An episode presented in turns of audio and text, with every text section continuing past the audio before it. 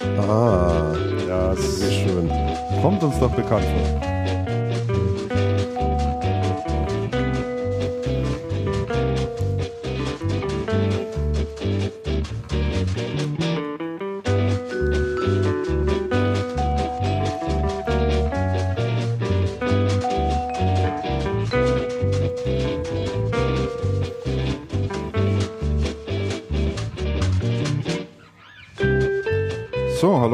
Herzlich willkommen zu Channelcast Folge Nummer 36. Ich blende langsam aus und wir merken schon nach gut zwei Monaten Abstinenz haben wir auch so das Podcast ein bisschen verlernt. Ich zumindest von technischer Seite her, weil es schon am Anfang gleich die ersten Schwierigkeiten gab. Aber jetzt haben wir, glaube ich, alles im Griff und wir sind auch alle zu hören und ich äh, sag Jawohl. guten Morgen Andreas Grüß dich, Christian. und guten Morgen Damian. Ja, schönen guten Morgen. Heute schon im Stau gestanden. Ja.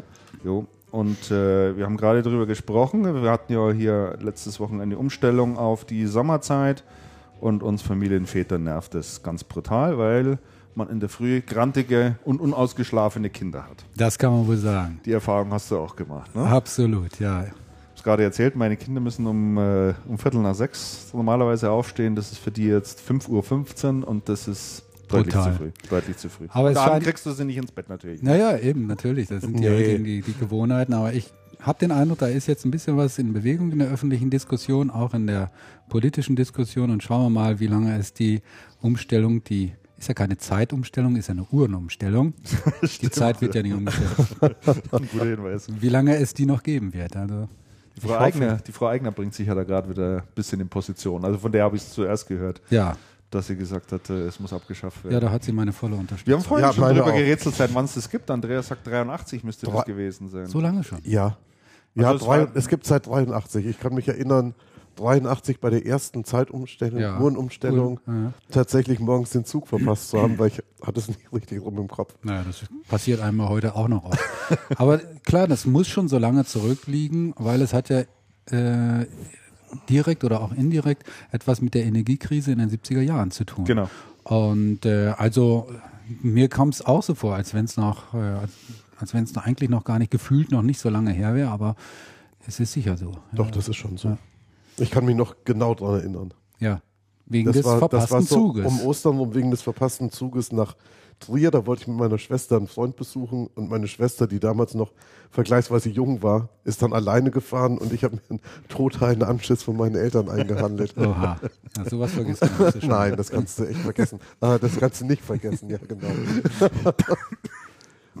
so war es gewesen. Heute fährt die schon total alleine zu. Doch ob Sommerzeit schon. oder Echt? nicht. Ja? ja, ja. ja. Ja, das waren damals noch die Zeiten, wo man, wo man äh, tatsächlich noch wach geblieben ist, um auf die Uhr zu schauen, ob auch wirklich umgestellt wurde.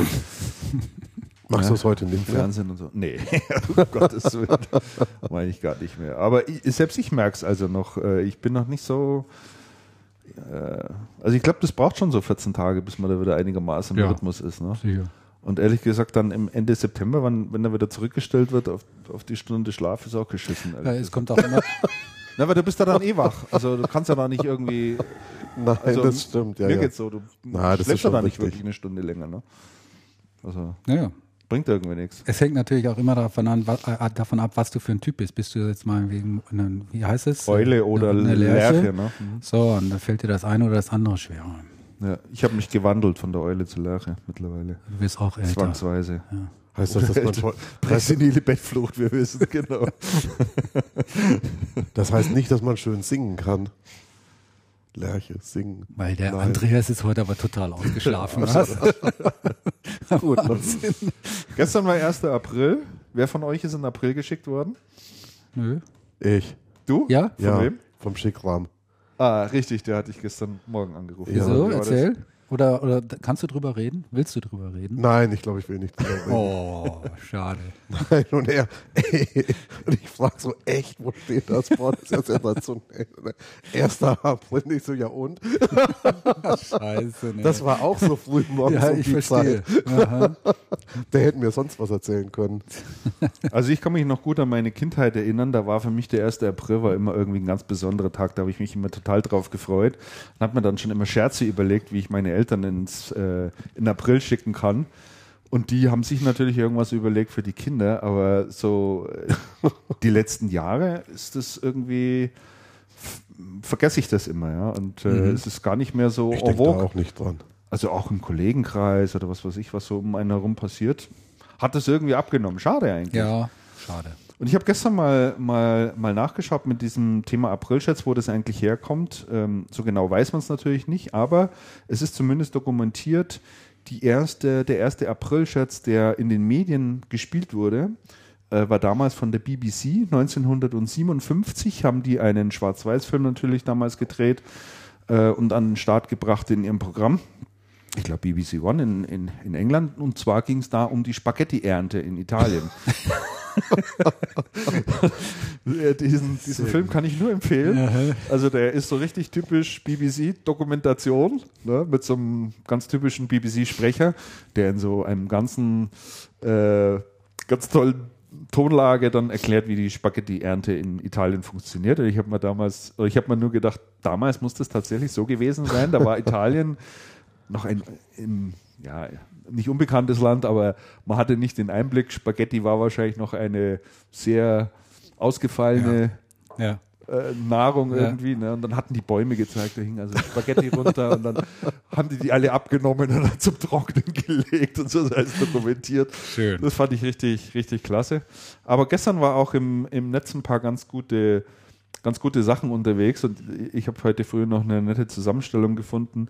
Also zum einen hat äh, Google Maps eine neue Karte an Start, an Start gebracht, die heißt äh, Google Treasure, äh, Google Maps Treasure Mode. Ähm, das ist eine Google Map, wo äh, Schätze eingezeichnet sind, die man dann suchen kann.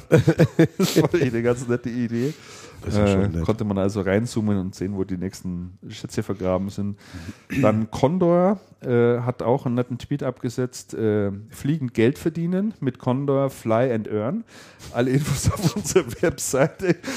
Die haben also da steif und fest behauptet, sie hätten ein neues äh, Vielfliegerprogramm an den Start gebracht, wo man jetzt umso mehr Meilen man mit Condor fliegt, umso mehr Geld kann man damit verdienen.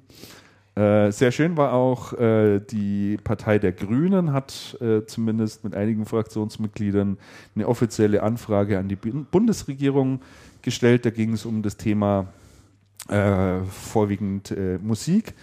Und äh, da heißt es unter anderem, wir fragen die Bundesregierung, also es sind 20, äh, 20 Fragen, nee, 16 Fragen haben sie da reingeschickt.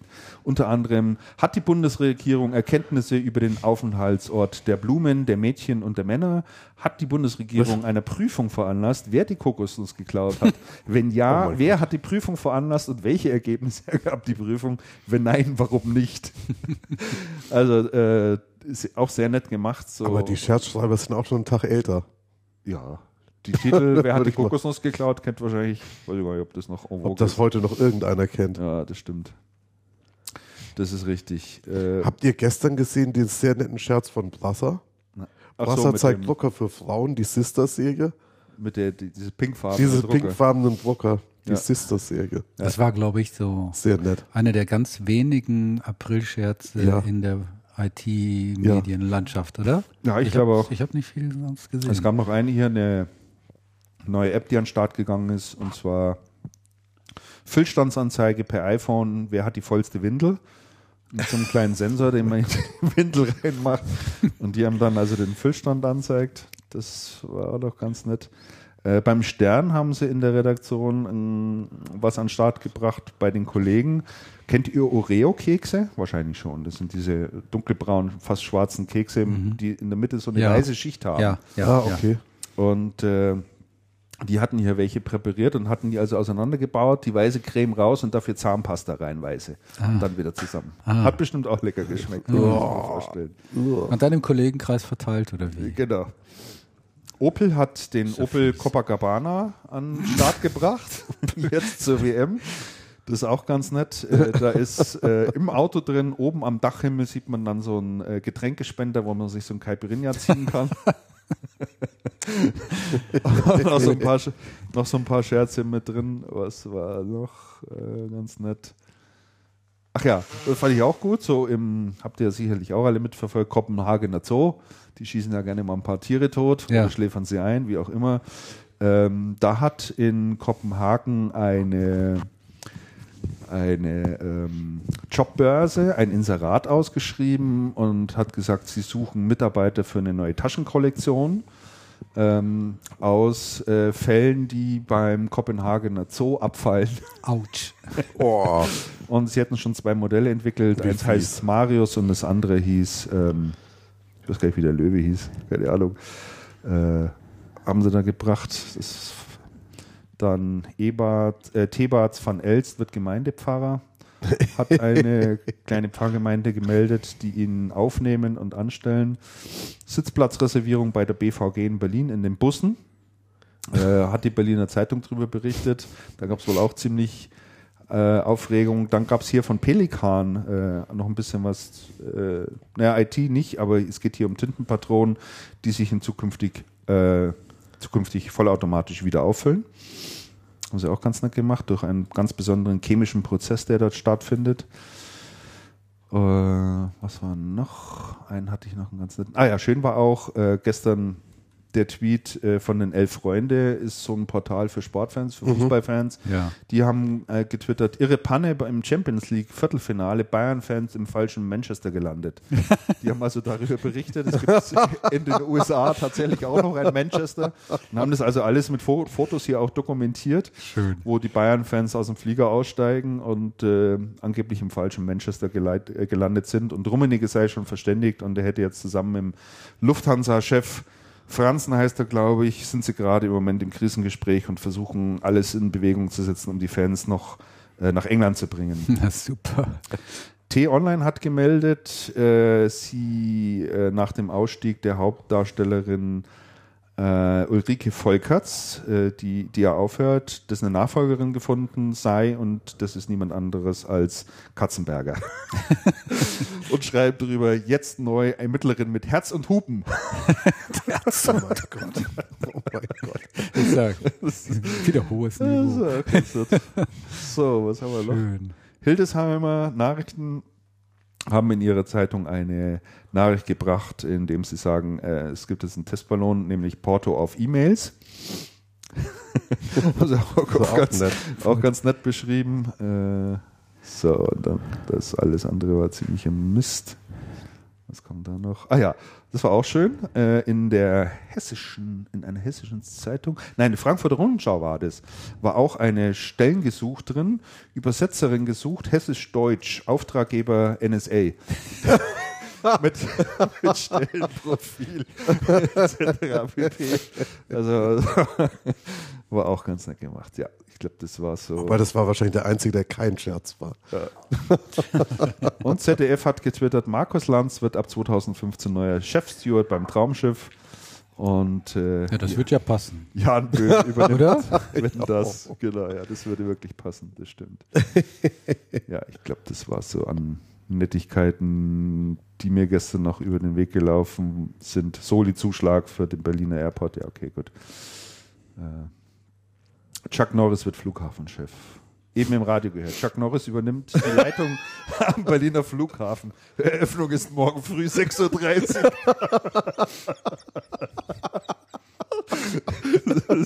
Oh, der ist sehr schön. War nicht schlecht. Gut. So, dann ähm, steigen wir mal ein ins Programm sozusagen. Ich muss mal meinen Marker hier an den Start bringen. Und äh, ja, wir haben jetzt eine ganze Zeit lang nicht gesendet. Ich glaube, es sind äh, gut zwei Monate draus Es sind geworden. genau zwei Monate wir draus hatten geworden. echt Wahnsinn. Schwierigkeiten, immer einen gemeinsamen Termin zu finden. Dann kam irgendwie was dazwischen. Ich weiß nicht, dann war noch Cebit. Alle waren im Stress und äh, wir haben uns eine ganze Weile gebraucht, um uns wieder zusammenzuraufen. Und dementsprechend prall gefüllt ist natürlich unser Themenkatalog. Ähm, ich denke, so einiges werden wir mal noch kurz durchhecheln, damit es äh, der Chronologie geschuldet ist. Und wir fangen vielleicht mal an beim Thema Aktuelles und Personalien. Ähm, all diejenigen, die auf der CeBIT waren und vor allen Dingen im Planet Reseller, ist es ja doch immer ein Anlaufpunkt und ein Treffpunkt aller derjenigen, die in dieser Branche arbeiten. Und da trifft man sich einfach immer wieder mal und erfährt dann da auch so die eine oder andere Neuigkeit. Getroffen habe ich und glaube du auch, Andreas, du warst ja da. Damian Ja. war dieses Jahr nicht auf der Warst du CeBIT. gar nicht auf der Cebit? Nö. Ich habe dich auch gar war- nicht es gesehen. Ich sehe dich aber nie auf der Cebit, obwohl du meistens Ja, da bist. weil ich ja auch zum Arbeiten dahin fahre und nicht zum Schwätzen. Ach so. Und, und, und dies, so. ich hatte dieses Jahr einfach keinen Jetzt. guten Grund, nach Hannover zu fahren. Ich hatte selbst. aber ein paar gute, genau, ja, gut. Ich hatte aber ein paar gute Gründe, äh, in München zu bleiben und deshalb ist mir die Entscheidung relativ leicht gefallen. Also über den Weg gelaufen dort oben ist uns auf alle Fälle der äh, Patrick Köhler. Ja, tatsächlich. Bicom. Äh, ja, vorher bei Ingram gewesen, der hat bei einem Handyspezialisten angeheuert und versucht dort äh, Outdoor-Handys an den Mann zu bringen. Ähm, das sind so ganz klobige Caterpillar und sonstige Dinger, die man ins Wasser schmeißen kann. War nicht Panasonic da auch so? Panasonic kann auch sein.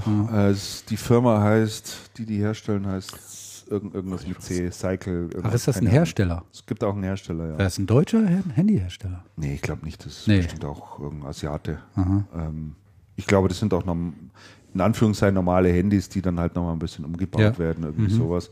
Äh, Es sind keine Smartphones, sind da wirklich nur Handyfunktionen, so wie man es von alten Nokias her kennt. Ah, okay. Da soll jetzt noch ein Smartphone an den Start kommen, aber er sagt, es gibt da durchaus einen Markt, wie zum Beispiel, da wäre ich auch gar nicht drauf gekommen, Baustellen. Also viele Bauarbeiter hätten solche Handys ganz einfach, die halt Maurer sind oder mit dem Presslufthammer da. Ähm, kann ich mir gut vorstellen. Ja. Im Presslufthammer. ja, halt schwere Arbeit machen, wollte ich damit sagen. Die mit den dicken Daumen, ne? Ja, die mit dem, genau, die mit dem dicken Daumen. Die Bierflasche so aufmachen können mit dem Daumen. Richtig, die brauchen dann auch das entsprechende Gerät. Manchmal ist das echt schade, dass man nicht sieht, was. Ja. Was wir für Gesten machen. Ja. Michael Binkert startet mit der neuen Firma durch. Mhm. Äh, sein ursprüngliches Unternehmen BHS Binkert ist ja in die Insolvenz gegangen. Dann Acer verliert Mirko Krebs, der ist ausgestiegen. Der war ja zuletzt, glaube ich, auf Europaebene irgendwie tätig und nach meinen letzten Informationen war er der vorwiegend dafür zuständig, äh, das B2B-Geschäft voranzubringen. Ne? Jo, glaube ich auch. Und äh, große Fortschritte hat es nicht gemacht, habe ich so den Eindruck. Bei Acer. Also, In der Vergangenheit nicht. In der Vergangenheit. Aber nicht. jetzt sieht's gut aus. In letzter Zeit ja. alles klar. äh, ja, mal schauen, wo er wieder aufschlägt. Also, ich habe bisher noch nichts von ihm gehört.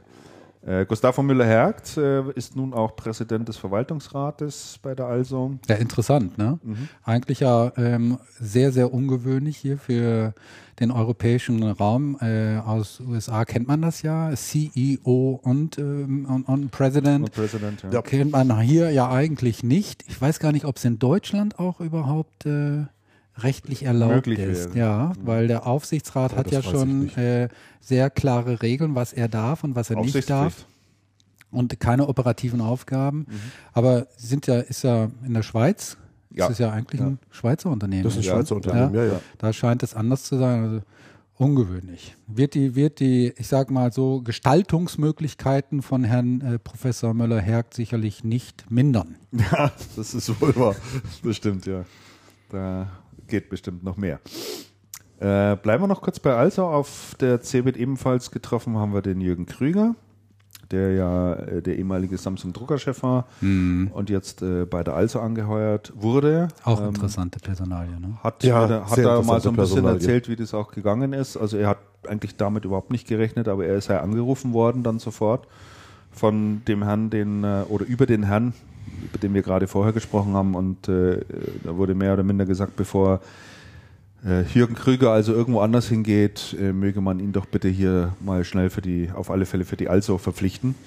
Und äh, ja, Ist er denn jetzt für, nur für Deutschland oder für alle Aktivitäten von also, Also der hat, der hat äh, international sein Aha. Aufgabengebiet, Ah, ja. ähm, hat er erzählt. Was sein Aufgabengebiet genau umfasst, wusste er noch gar nicht. Mhm. Ähm, dafür war die Sache noch zu frisch. Aber es geht natürlich hier um das Thema MPS etc. pp. Ja, es wurde ja, ja, auch ein ja. bisschen drüber spekuliert, ob er so den Heiko Deubner ein bisschen unterstützt. Mhm. Ähm, Heino. Heino, Mhm. was habe ich gesagt? Heiko. Nee, Heino.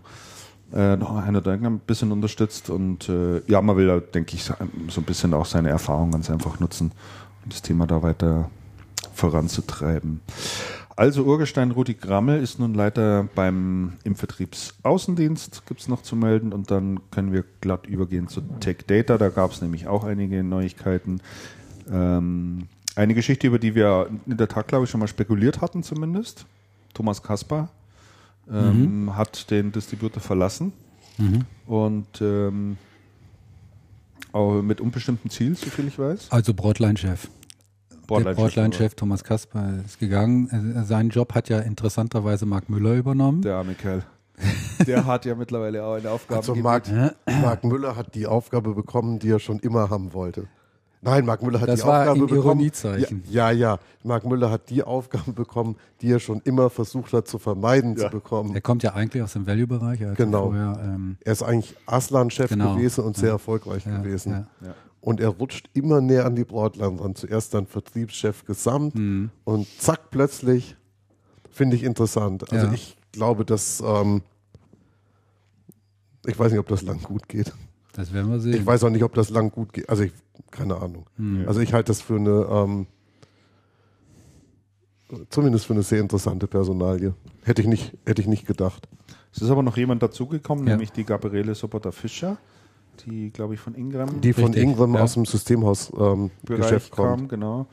Ähm, die ist jetzt mit im, im Management-Team, Macht den Vertrieb. macht den Vertrieb Mhm. Das heißt aber, dass Marc Müller auch nicht mehr die Vertriebsleitung macht. Die macht doch jetzt, macht nicht Gesamtvertriebsleitung auch der Dressen? Nö, das, das glaube ich nicht.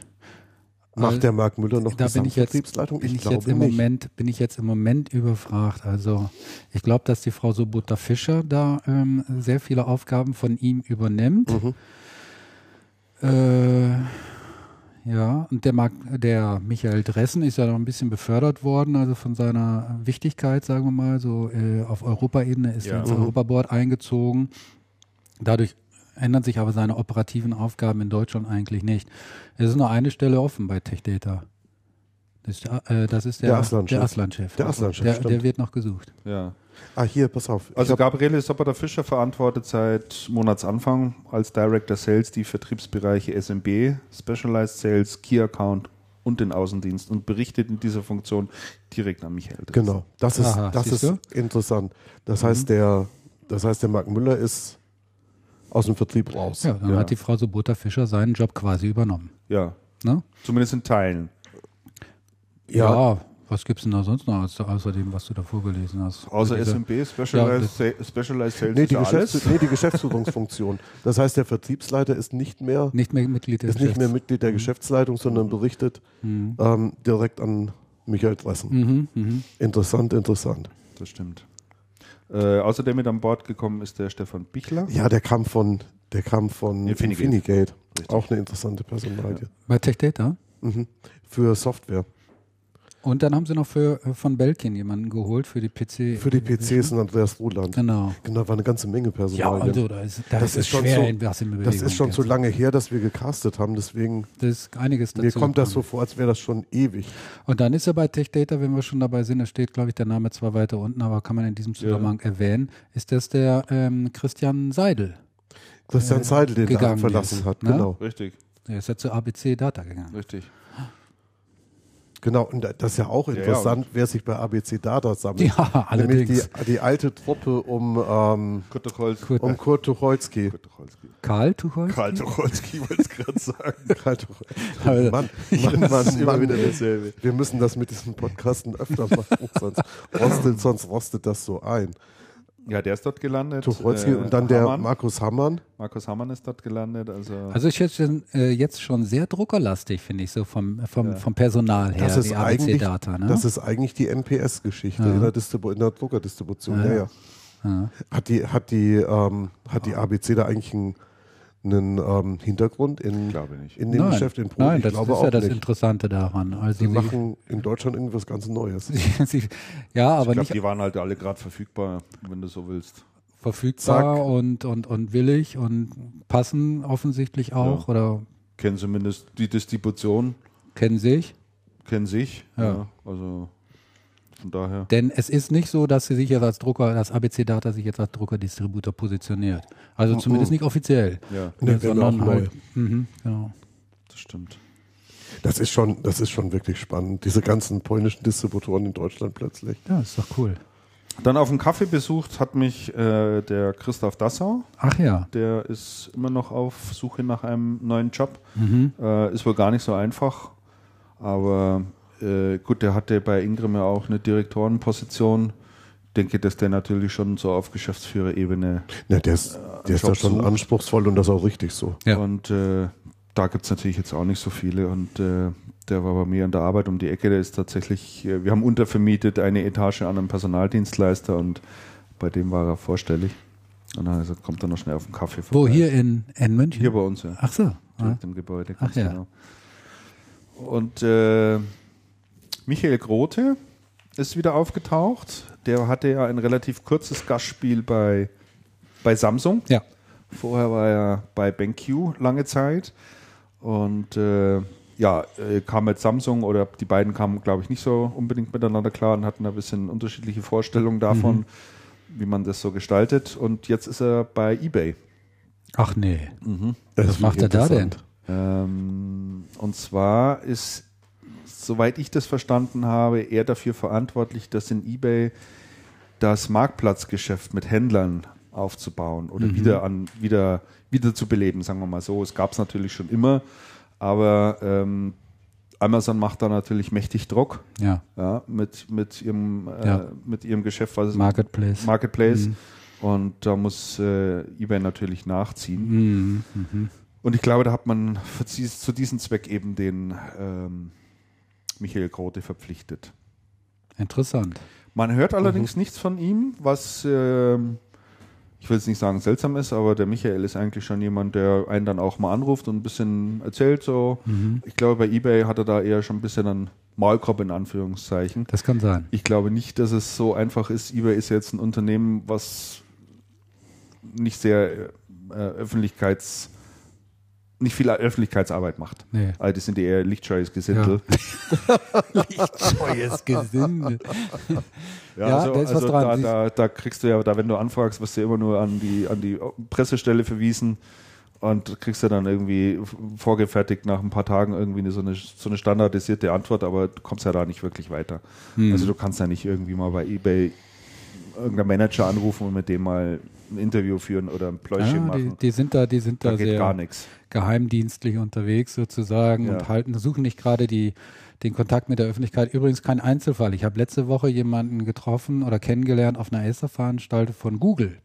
Der hat einen interessanten Vortrag gehalten. Es ist ganz schwierig, jemanden zu finden von Google, der auf so einer Veranstaltung mal einen Vortrag hält. Und er hat mir erzählt, er ist einer von fünf Personen in Deutschland, die überhaupt mit der Öffentlichkeit reden dürfen, also mit Öffentlichkeit und Presse. Also fünf Personen gibt es nur definiert und äh, alle anderen dürfen nichts sagen. Ja. Die dürfen wahrscheinlich nicht mal ihrer Frau sagen, dass sie bei Google arbeiten. Schatz, wo arbeitest du jetzt? Genau. Darf ich sagen, ah, bei Google. bei, bei einer Internetfirma. ja, genau. Kann gut sein, ja. Ja, und ich schätze, dass bei eBay wahrscheinlich ähnlich Ja, ist. wahrscheinlich. Und äh, deswegen haben wir da auch noch nichts gehört. Aber irgendwann Mhm. wird man sich, denke ich, auch mal wieder über den, über den Weg laufen. Ob wir es schon gemeldet haben, das letzte Mal, weiß ich jetzt gar nicht mehr. Ich habe es nochmal mit reingeschrieben. Volker Smith, ehemaliger HP-Geschäftsführer, ist äh, mit jetzt in der Geschäftsführung der Holzbring Publishing Group. Fand Mhm. ich auch mal ganz Ja. Fand ich auch interessant. Wechsel. Ich glaube, das haben wir schon gesagt beim letzten man, Mal. glaub ich, aber ne? kann, man, kann man auch ein zweites Mal Das sagen, kann man weil es schon einfach sagen. eine echt gute Geschichte ist. Gabi Pohl hat aufgehört bei HP. Das fand ich ja überraschend. Wirklich? Warum? Das fand ich überraschend. Warum? Ähm, weil ich sie sehr etabliert fand bei, bei Mhm. HP und weil sie vorher eigentlich viele Umstrukturierungen mit Bravour nach oben hin gemeistert hat, Finde ich, find ich interessant. Mhm. Ich fand Warum Gabi, findest du das interessant? Gabi Pohl bei HP immer ein Fremdkörper. Aha. Also ich, hab, ich, hab, ich hatte nie den Eindruck, dass die da wirklich in dieses Unternehmen Passt. passt. Ja, es sind aber einige Leute, die, wo ich gedacht habe, ob die jetzt so bei HP passen, zum Beispiel Obermeier, der ja die Gabi Pohl auch geholt hat. Ja. Habe ich gedacht, der ist auch anders als der ganze Rest. ja, wobei der ganz gute Karriere hingelegt Wobei hat. der hat eine super Karriere hingelegt nach, nach USA. Aber ich, ich, ich empfand die, ich, ich meine, das ist nicht negativ, aber ähm, die Gabi Pohl immer als jemand, der, wie soll ich sagen, nicht überfordert, aber, aber ich rede mich da gerade im Kopf und Kragen. Die gute Frau wird nie wieder mit mir sprechen. Ja. Und vielleicht der eine oder andere aus dem HP-Umfeld auch nicht. ja, vielleicht dafür Ich, ich, ich lasse es besser. oder Ich, noch ich glaube, jede, jede Erklärung ist jetzt da irgendwie ist blöd, aber ich, ich hatte nie so den Eindruck, dass sie da wirklich drin aufgeht und, und, und dass das alles so, so passend und stimmig ist und sie war irgendwie immer ständig unter Strom und Stress und weiß nicht, wie sie das alles so verkraftet hat. Und was man so gehört hat, ist sie ja jetzt eher ins Privatleben oder macht ganz was anderes, ne? Irgendwas mit Pferden oder so, Ja. hat mir jemand erzählt. Ja, habe ich auch gehört. Ja, das ist doch schön. Damian grinst die ganze Zeit so suffisant. Ja. Ich möchte mal wissen, was gerade da im Hinterstübchen er vorgeht. Nee, weil ich finde, ich anderen. ich, ich finde das sehr gut. Ich, ich finde das sehr gut, Christian. Ich kann mich nämlich noch gut daran erinnern, äh, da jetzt fange ich auch noch an. also ich sage mal so, ich war nicht wirklich überrascht da, da äh, über diese Personalie. Und äh, zwischenzeitlich hat ja auch bei HP einiges sich personell äh, geändert. Der Jochen Erlach ist zurückgekommen und so weiter und so fort. Und ähm, da ist es ja halt wirklich nicht, äh, nicht eine Ausnahme, dass er dann auch die Menschen da unter sich wieder neu, sagen wir mal, ordnet und so, Was er ja auch im großen Stil getan was hat. er auch getan hat. Und ich denke, dass, dass die Frau Pohl halt dann da nicht mehr gepasst hat. Vielleicht hatte sie keinen Bock mehr und hat ihr was nicht gepasst und oder vielleicht hat er auch gesagt, sie hat nicht die Stärken, die wir jetzt an dieser Stelle brauchen, möglicherweise. So, und äh, was jetzt genau zwischen den äh, äh, in den Gemäuern da vorgegangen ist, das wissen wir alle nicht. Ich fand es allerdings nicht wirklich ähm, so überraschend, wobei ich auch sagen muss, ich kenne Frau Pohl nicht so gut. Äh, ich habe sie nur zwei, zweimal, glaube ich, getroffen und gesprochen. Da war ich jetzt nicht so super beeindruckt von ihr, muss ich sagen. Und äh, gut, das kann ja auch sein, dass sie halt einfach keinen guten Tag hatte oder so. Aber insofern fand ich jetzt das nicht so überraschend, sondern ich, es hätte mich eher im Gegenteil gewundert, wenn sie da noch weiter Karriere gemacht hätte. Dieses Handy. Handyalarm Handy, ja. ist schon HP dran. Also Wahnsinn. Schon, ja, schon geht hier die, schon geht hier die Post ab. Herr Raum, Es ist, Hier ist HP. Was erzählen Sie denn was, da? was erzählen Ihre Freunde da? Das sind nicht meine Freunde. Sie die kennen, mal die, raus. kennen die Menschen nicht. Würden Sie die bitte mal zur Wohnungstür führen? Drehen Sie die Sicherung raus, so geht es hier nicht weiter. Ah ja. Ähm, weiter, ja, wir immer noch Personal am Start. Nämlich neue Channel-Chefin bei Vodafone ist die Dorit Bode geworden. ja. Von, äh, Da hatten wir auch schon drüber Comment. gesprochen. Äh, Ehrlich? wir, ja, wir hatten darüber gesprochen, dass Dorit Bode nicht mehr bei Microsoft ist. Genau. Ja. Wir genau. wussten aber nichts Genaues. Wir wussten noch nichts Genaues. Und äh, kurze Zeit später Richtig. kam dann die Information, dass sie zu Vodafone geht. Ja, hab's aber auch nicht weiter verfolgt, was sie da jetzt konkret macht und was ihre Aufgaben sind, aber Channel-Chefin. ich denke mal, Ja, die Sollte Channel-Partner halt prügeln, dass sie mehr Umsatz machen, ist doch klar. Ganz genau, ja. Oder? ah, Jungs, hier, Genau, nicht auf der faulen Haut liegen, sondern hier raus, wird verkauft. Akquise. Ruf mal jemanden an. Das ist interessant. Dorit Bode war ja die Vor-Vor-Vorgängerin von, von Gabi Pohl Ja, bei, bei HP. bei HP. ja. Interessant, interessant. Ja. Arbeitet auch- jetzt in, in Düsseldorf, ne? Auch, auch interessant. Auch Sieht interessant. aber nicht unwahrscheinlich. Nö, das glaube ich nicht. Die, na, das glaube ich auch nicht. Die, die, ähm, die Personalie Gabi Raufer, die ja bei Microsoft ähm, wieder aufgeschlagen ist, die Gabi Raufer war eine, war eine Kollegin, mit der Dorit Bode bei tatsächlich Compaq, Mhm. also vor HP-Zeiten, sehr eng zusammengearbeitet hat. Mhm. Die war dann ja bei HP Marketing ähm, verantwortlich und ist jetzt im Vertrieb bei Microsoft und macht äh, Key-Accounts. Oder Ja. leitet, leitet Key-Account-Vertrieb. Fand ich auch eine interessante Personalie Ja, und ist auch ein großer Schritt für die, für die Gabi Raufer. absolut. Also das hat mich, das ist auch, das ist auch eine Sache, die mich überrascht hat, weil ich habe eigentlich gedacht, die Gabi Raufer wäre so ein bisschen ins Privatleben abgedriftet, hat ja auch Kinder und, und dann kommt sie zurück in die Branche und auf einer sehr exponierten Position, Donnerwetter. Ja. Weil Also nicht die ist schlecht. ja auch von, eigentlich von Hause aus gar keine Vertrieblerin. Ne? Na, die ist eigentlich aus dem Marketing. Aus dem Ja, Marketing. Marketingbereich. Hier, ihr übrigens, hier, wir werden ja laufend korrigiert, wir kriegen es gar nicht mit hier. Der Chico, der verbessert uns die ganze Zeit. Ach, hör auf. ja, ja. Warum macht er also, das denn? Er schreibt hier nicht wirklich direkte Vorgängerin, wo, Vorgängerin, wobei ich jetzt nicht genau weiß, worauf er sich bezieht. Damals gab es noch die, ähm, damals gab's noch die äh, Partnerorganisation über alle Bereiche. Mhm. Und da war die Das stimmt schon. Da war die Dorit Brody die Nachfolgerin von Jochen Erlach.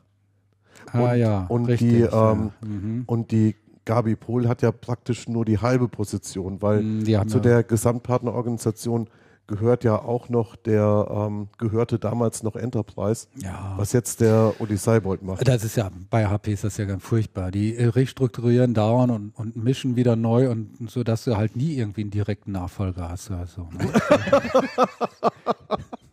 Oder?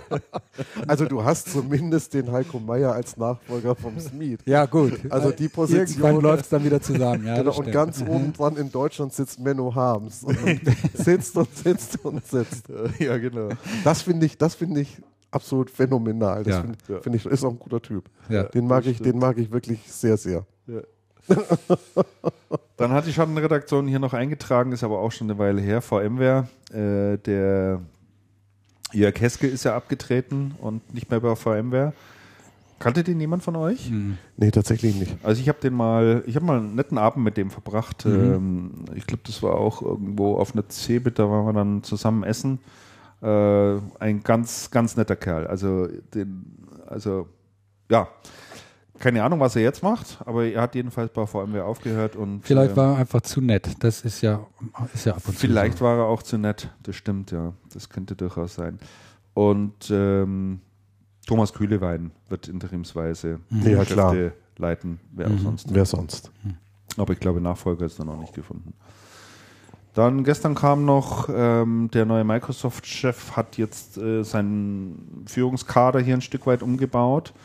Ich weiß es nicht, wie viel euch die Namen sagen. Mir haben sie teilweise, ehrlich gesagt, überhaupt nichts gesagt, weil ich die alle nicht kannte, mit Ausnahme von Elop, der Hardware-Chef wird. Und äh, Mhm, genau. hier für, natürlich für die Windows-Phones und Xbox und das ganze restliche Hardware-Gedöns, was da noch gibt, äh, zuständig ist. Ähm, und ansonsten irgendwie neuen Windows-Chef und so weiter und so fort. Aber ich kenne die Namen ehrlich gesagt alle überhaupt nicht. Ihr wahrscheinlich auch nicht. Also lassen wir es sein. Die, da sind viele Langjährige wieder weg bei Microsoft. Ja. Also da gibt es schon wirklich Kulturwandel. ja, ja, da ist ganz ordentlich umgebaut worden. Das ist, und, das äh, ist sehr, sehr in Bewegung. Es wird auch anders kommuniziert als früher, ist mir aufgefallen. Ich finde das, ich Ja? find das gut und werte das als positiv. Mhm. Aber da kommen wir, glaube ich, nachher nochmal dazu. Auch bei dem ganzen Office für iPad und so diesen ganzen Ja. Themen. Genau, da kommen wir nachher noch ein bisschen dazu. haben wir Das, auf das alle ist, finde ich, recht interessant, was bei Haben wir Microsoft auf geht. alle Fälle äh, beschrieben. Dann vielleicht nochmal ein kurzer Rückblick ähm, äh, zu Cebit. An, äh, Damian war, wie gesagt, nicht da. Andreas dieses Jahr auch mit einem verkürzten Ich war das Aufenthalt. erste Mal seit 20 Jahren nicht mehr die volle Zeit. Das stimmt nicht ganz, Tatsächlich? aber ja, ja. Wir Was am waren, Montag, Dienstag, Mittwoch. wir waren bis Mittwoch, bis Mittwochnachmittag. Mhm. Und das hat, irgendwie hat das auch gereicht. Also ich fand, die Cebit war irgendwie, das ist so ein bisschen die Luft raus. Ich habe mir ganz lange überlegt, was, was ist denn, was ist früher anders gewesen? Weil es gibt ja noch Planet, man trifft die Leute noch, man trifft auf der Cebit reichlich Leute, das, das ist alles irgendwie gleich. Aber was mir, was mir so aufgefallen ist, was es nicht mehr gibt wie früher, Früher hat man Kollegen getroffen und hat sich ausgetauscht über, sag mal, warst du schon hier, hast du schon das gesehen, warst du bei Intel auf der PK, boah, musst du hingehen, da ist was ganz Tolles, oder warst du schon da, hast den und den getroffen. Wie lange ist das her? Das ist Das ist lange her. Das, 20 Jahre? das ist sehr lange her. Das ist, 20 nicht, aber schon nein, nein, etliche das Jahre. ist, ähm, ich schätze das so zwölf Jahre her. Wieso gerade 12? weil das so um 2000 rum war das noch so. Aha. Um 2000 rum war das noch so. Und nach 2000 ist das dann irgendwie, da war ja auch die Hochzeit der Cebit, wo wirklich alles voll war, alle waren und, und danach ist das sehr, sehr schnell abgeflaut. Und danach ging es immer nur, um, ja, Leute treffen, na klar, triffst du den, triffst du den, Neues sehen, eigentlich nicht, weißt du vorher schon, was neu kommt. Und, ähm, Ja, es war halt und, Internet. und, klar. dieses, und dieses Ding hat sich wirklich massiv beschleunigt. Massiv. Und es ist anscheinend aber, aber nicht durch die Bank in der ganzen Welt überall so, sondern es muss genau so, wie es früher auf der CeBIT war, heute auf dem Mobile World Congress sein Ja. in Barcelona. Ja. Da war ich aber noch Ja. nicht. Da muss ich unbedingt hin, das interessiert mich sehr. Also da muss das wirklich so sein, wie, sag mal, hast du schon gesehen, der und der hat gesprochen und da siehst du Mhm, was und das muss total, wirklich total anders sein. Und das, was die Cebit verloren hat, ist jetzt da. Und dass dieser, dieser Spirit irgendwie. Man kann das so schlecht fassen. Ja, ich meine, früher war natürlich ähm, noch auch viel aus dem Consumer-Bereich etc. Auf, auf der Messe, auf der CeBIT. Und äh, es wurden da natürlich auch Produkte vorgestellt zur CeBIT. Also damals hat man noch Produkte Ja, ja. Ja, Ja. so, so an den Start gebracht, dass die auf der CeBIT der Öffentlichkeit das erste Mal Ja. gezeigt wurden. Mhm. Dann kam das Internet und war natürlich überhaupt keine Notwendigkeit mehr. Mhm. Man hatte auch nicht mehr die Zeit. Die Produktzyklen wurden auch immer kürzer. Ja. Du musst ein Gerät dann auf den Markt bringen, wann es ist. Ja. Und so ist die CeBIT halt über die Jahre. Ich glaube, die hatte ja in Hochzeiten mal um die 800.000. ja Super. ich glaube schon. Die lief So um den die, Dreh. Die lief fast auf die Million zu, ja. Ja, und jetzt sind wir bei 210.000 offiziell, also sagen wir mal 180. Ähm, war auch so mein Gefühl. Der Montag war gespenstisch.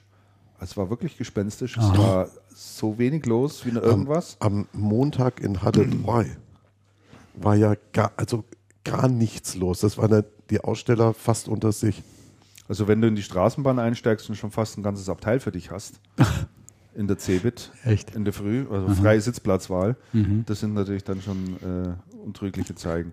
Dienstag, Mittwoch, Donnerstag fand ich dann okay. Also da war, Wie war denn Freitag? Ach, du warst du nicht mehr. Bin ich schon abgefahren Da, gewesen. ja, du musstest los. Ne? aber, Aber Christian, du hattest ja im letzten Jahr äh, die CeBIT bzw. die Deutsche Messegesellschaft re relativ stark kritisiert, ähm, weil, und wenn ich mich recht entsinne, hast du gesagt, die ganze Faszination findet sich, die Faszination der IT findet Ja. sich auf der CeBIT nicht mehr wieder. Ähm, wie war denn ähm, dein Eindruck in diesem Jahr? Ich meine, die CeBIT hat sich ja ein Stückchen weit neu positioniert als reine B2B-Messe. Die haben ein, die haben deine Anregung aufgenommen und haben mit dieser, dieser Einheit, sage ich mal, Code N, haben sie ja etwas Neues dann äh, versucht zu etablieren. Also Start-ups, äh, junge Firmen, die interessante technologische Lösungen zu bieten haben, übrigens unter der Federführung oder Schirmherrschaft und er war auch wohl so Spiritus Rector äh, vom äh, Ulrich Dietz von GFT, der, Ja. der, der Chef und Bitkom, Bitkom-Vize. Habt ihr euch das mal angeschaut oder habt ihr da irgendwie was wahrgenommen so aus dem Bereich? Also Code N. In der Tat, also die hatten eine komplette Halle, äh, wo ringsherum an der Wand sozusagen äh, sich Startups präsentieren konnten. Ähm, ich finde es prinzipiell eine super Idee. Es sind ja Startups aus Deutschland, Internet-Companies, sonstige Companies, die wirklich mit neuen Geschäftsmodellen sich einfach mal präsentieren wollen und, und Anregungen geben wollen. Ähm, Finde ich sehr gut. Die Art und Weise, wie man die behandelt hat, in Anführungszeichen, fand ich nicht so schön. Ähm, die hatten also im Prinzip ein, ein Quadratmeter, zwei Quadratmeter Ständchen, wo sie einen Laptop stehen hatten, ähm, eventuell noch einen kleinen Bildschirm oben drüber, ein Stühlchen und ein Glas Wasser. So, und dann waren die wie an, auf der Ja, Hühnerleiter, ein bisschen einer, einer neben dem anderen, ja, äh, teilweise mit so selbst gemalten Schildchen, also weil die halt mitunter kein Geld natürlich haben, keine Marketinggelder, um dort viel in die Hand zu nehmen. Den hat man halt diese zwei Quadratmeter zur Verfügung gestellt und dann gesagt, im Rest müsst ihr euch mehr oder minder selber kümmern. Dann gab es in der Mitte noch eine Bühne, äh, in dem sie die Möglichkeit hatten, dort dann Vorträge zu halten etc. Ähm, lieblos, ehrlich gesagt. Verstehe. Also dafür, dass man sagt, uns sind diese Startups wichtig und wir wollen das ein bisschen prominenter herausstellen, hätte man wesentlich mehr machen können. Also da hätte die Cebit gerne mal noch ein paar Euro mehr in die Hand nehmen dürfen und da ein bisschen Action machen können. Ja? Also du. Du musstest auf die zulaufen, die fragen, was machen sie denn eigentlich? Dann hattest du irgendwo einen kleinen Bildschirm, dann haben die da irgendwo ein bisschen rumgeklickt. Also Schade. war so optimal.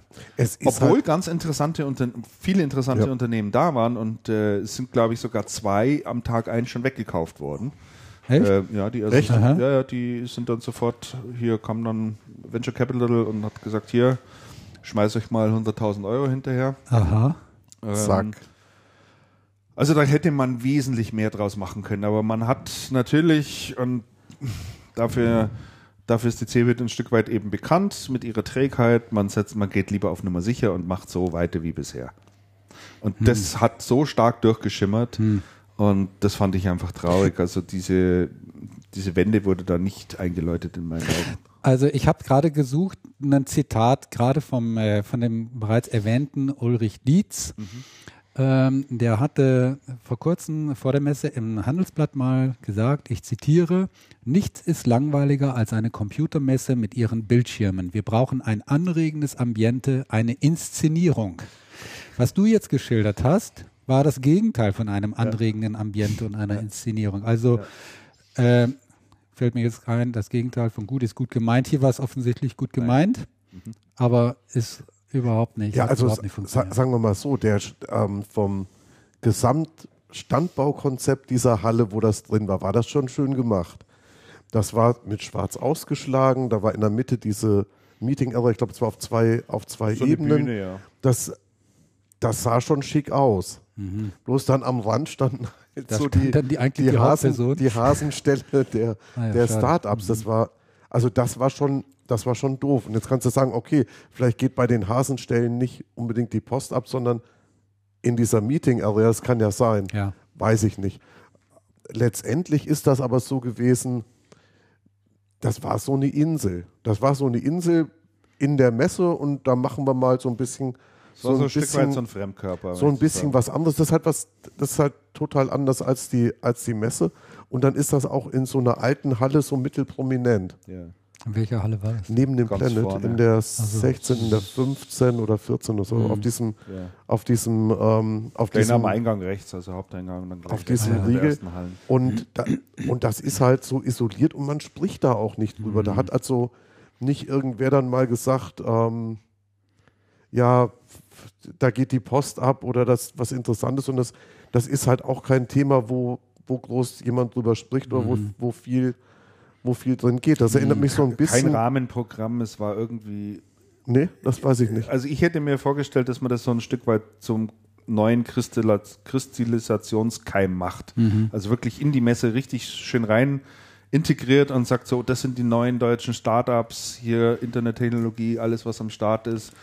Und, und stellt es so ein bisschen in den Mittelpunkt, auch im, im gesamten Rahmenprogramm und äh, lässt dort Veranstaltungen stattfinden, aber da war nichts von alledem. Ne? Du bist da halt rein, wenn, wenn du gewusst hast, da ist diese Ja, Code verstehe. N und außer einem großen Banner außen war ja im Prinzip. Also es gibt, zu sehen. es gibt bei der Messe so ganz merkwürdige Dynamiken, wie halt in jedem etablierten Unternehmen, wenn es um wenn es darum geht, was Neues zu machen.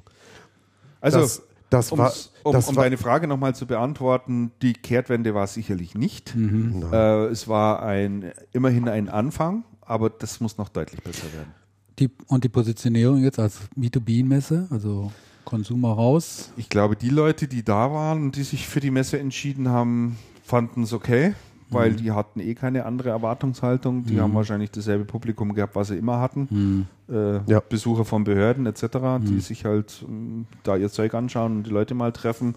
Es gab einige, die gesagt haben, ihnen reicht es jetzt endgültig, sie kommen nicht wieder. Es steht also die Ausgaben in keinem Verhältnis zu dem, was dann letztendlich geboten wird. Es sind ja die Preise sind ja nach wie vor extrem hoch, Ja. auch für die Aussteller. Ab- Und es waren doch auch Tütenträger drin. Also Und es habe waren viele gesehen. Tütenträger drin. Ich habe mit Also einigen gesprochen, hier zumindest im Planet Reseller, die gesagt haben, also die Zahl der Leads, die sie geschrieben haben, sei konstant hoch, so wie im vergangenen Jahr auch. Also die haben keinen Einbruch gehabt. Hm. Das waren aber diejenigen, die da tatsächlich vorne um diesen Marktplatzbereich außenrum war. Bisschen weiter hinten, glaube ich, hat schon wieder anders ausgeschaut. Ja gut, der Planet ist ja sowieso sozusagen so eine Enklave in der Ja. ganzen Messe, äh, nicht ganz typisch für die Messe insgesamt. Ja. Aber die Messe, die versucht ja doch einiges, um sich da äh, neu zu positionieren. Das Konferenzprogramm steht ja jetzt deutlich stärker. Ähm, ja, nicht im Vordergrund, aber wird doch stärker Es ausgebaut. stärker. Und sie gehen viel mehr in diese Richtung rein. Äh, die CeBIT als Konferenz mit sozusagen angeschlossener Ausstellung ist jedenfalls mein, mein Eindruck. Vielleicht, vielleicht keine schlechte Strategie, finde ich übrigens. Keine schlechte Idee, äh, finde ich auch. Finde es auch, finde es auch gut. Ähm, was mir an dem Konferenzprogramm nicht gefallen hat, war, äh, dass die Speaker, die am Start waren, in der Regel Marketingvorträge gehalten Ja, das haben. blöd. Und das ist halt Ja, sowas das von ja stinklangweilig. Es waren halt irgendwelche Firmenvertreter, die teilweise natürlich einen Namen hatten, aber die haben dann halt über ihr Ding geredet. Was ich mir so auf einer Messe wünschen würde, wäre mehr ein Blick auf die Branche, auch Ja. mal ein kritischer Blick Kontroverse dort hinein, Diskussion. kontroverse Mhm. Diskussion, Blick nach vorne, so ein paar Leute, die visionär sind und sagen, in fünf Jahren wird uns dieses erwarten. Es gibt ja genügend zu erzählen. Und Ja, es gibt eine gescheite Keynote. auch genügend Veranstaltungen, die das machen. Also man kann dort meiner Meinung nach auch gut von anderen Messekonzepten lernen. Ähm, oder Veranstaltungen wie einer Republika, ähnliches, ja. Äh, sich da mal umschauen, wie ziehen die sowas auf? Ja. Und, und äh, die machen Barcamps, die machen Workshops, ganz andere inhaltliche Formate, die man aber meiner Meinung nach super in so eine Messe integrieren kann. Denke ich auch. Platz genug ist, Infrastruktur ist da und äh, die Leute sind eigentlich auch da. Wie gut besucht war denn das? Was? Das war das Konferenzprogramm. Ich habe das, ich habe das nicht gesehen, habe es nicht mitgekriegt. Also ich habe zwei, ich habe wie gesagt zwei Vorträge, zwei Vorträgen gelauscht, da bin ich aber jeweils nach 20 Minuten wieder gegangen, weil ich mir gedacht habe, das müssen wir jetzt echt nicht war, antun. war das voll? Nein. Also ich kann mich erinnern, zu Zeiten, wo die Comdex noch ein Ding war, aber da war die Comdex auch schon auf dem absteigenden Ast, gab es abends die Keynotes direkt nach Schluss der, nach, nach ähm, Schluss der Messe in den Hallen. Und es gab wirklich einen Zug der Besucher, einen Strom der Besucher in die Keynotes. Aber da war er, da hat eben auch ein Und da Bill war Gates es halt, gesprochen. ein Ja. Bill Gates hat richtig mal was. Äh, Warum kriegt man das in Hannover eigentlich nicht hin? Das frage ich mich Also auch. das ist immer so halb gut. Ja, das ist so halb gut. Übrigens ein Punkt, äh, der auch äh, in den Medien kritisiert worden ist. Ich war ja nicht in Hannover, hatte also Zeit, auch Zeitungen zu lesen und, und, und die online einschlägigen Portale zu verfolgen. Was war auch ein Punkt, der in den Medien kritisiert worden ist, dass einfach auf der Konferenzseite zu wenig prominente Speaker waren. Es waren halt, ich glaube, der Google, Erik Schmidt oder so war da Ja. oder irgendjemand von, von Google. Äh, An dem Vorabend, ja. Und, Und der äh, Woschen, ja. Aber das war's dann auch schon. Das waren so zwei, drei Namen und, und das war's dann halt. Ne? Also wenn man halt Konferenz... Dobrindt war da. Ja? Dobrindt. Donnerwetter. Ja, Echt? Das, also hätte ich Hat er das nicht- gewusst. Hat er eine Keynote Mensch. gemacht? Nein, natürlich nicht. Schade. Ist mit seinen schwarzen Limousinen einmal durchs äh, Gelände gefahren. Tatütata. Naja, und das, das muss dann natürlich deutlich mehr werden. Ne? Also wenn man so etwas dann verfolgt und du hattest es angesprochen, Christian, es gibt ja außerhalb der IT-Branche gibt es Beispiele, wo so etwas so wirklich ganz gut funktioniert.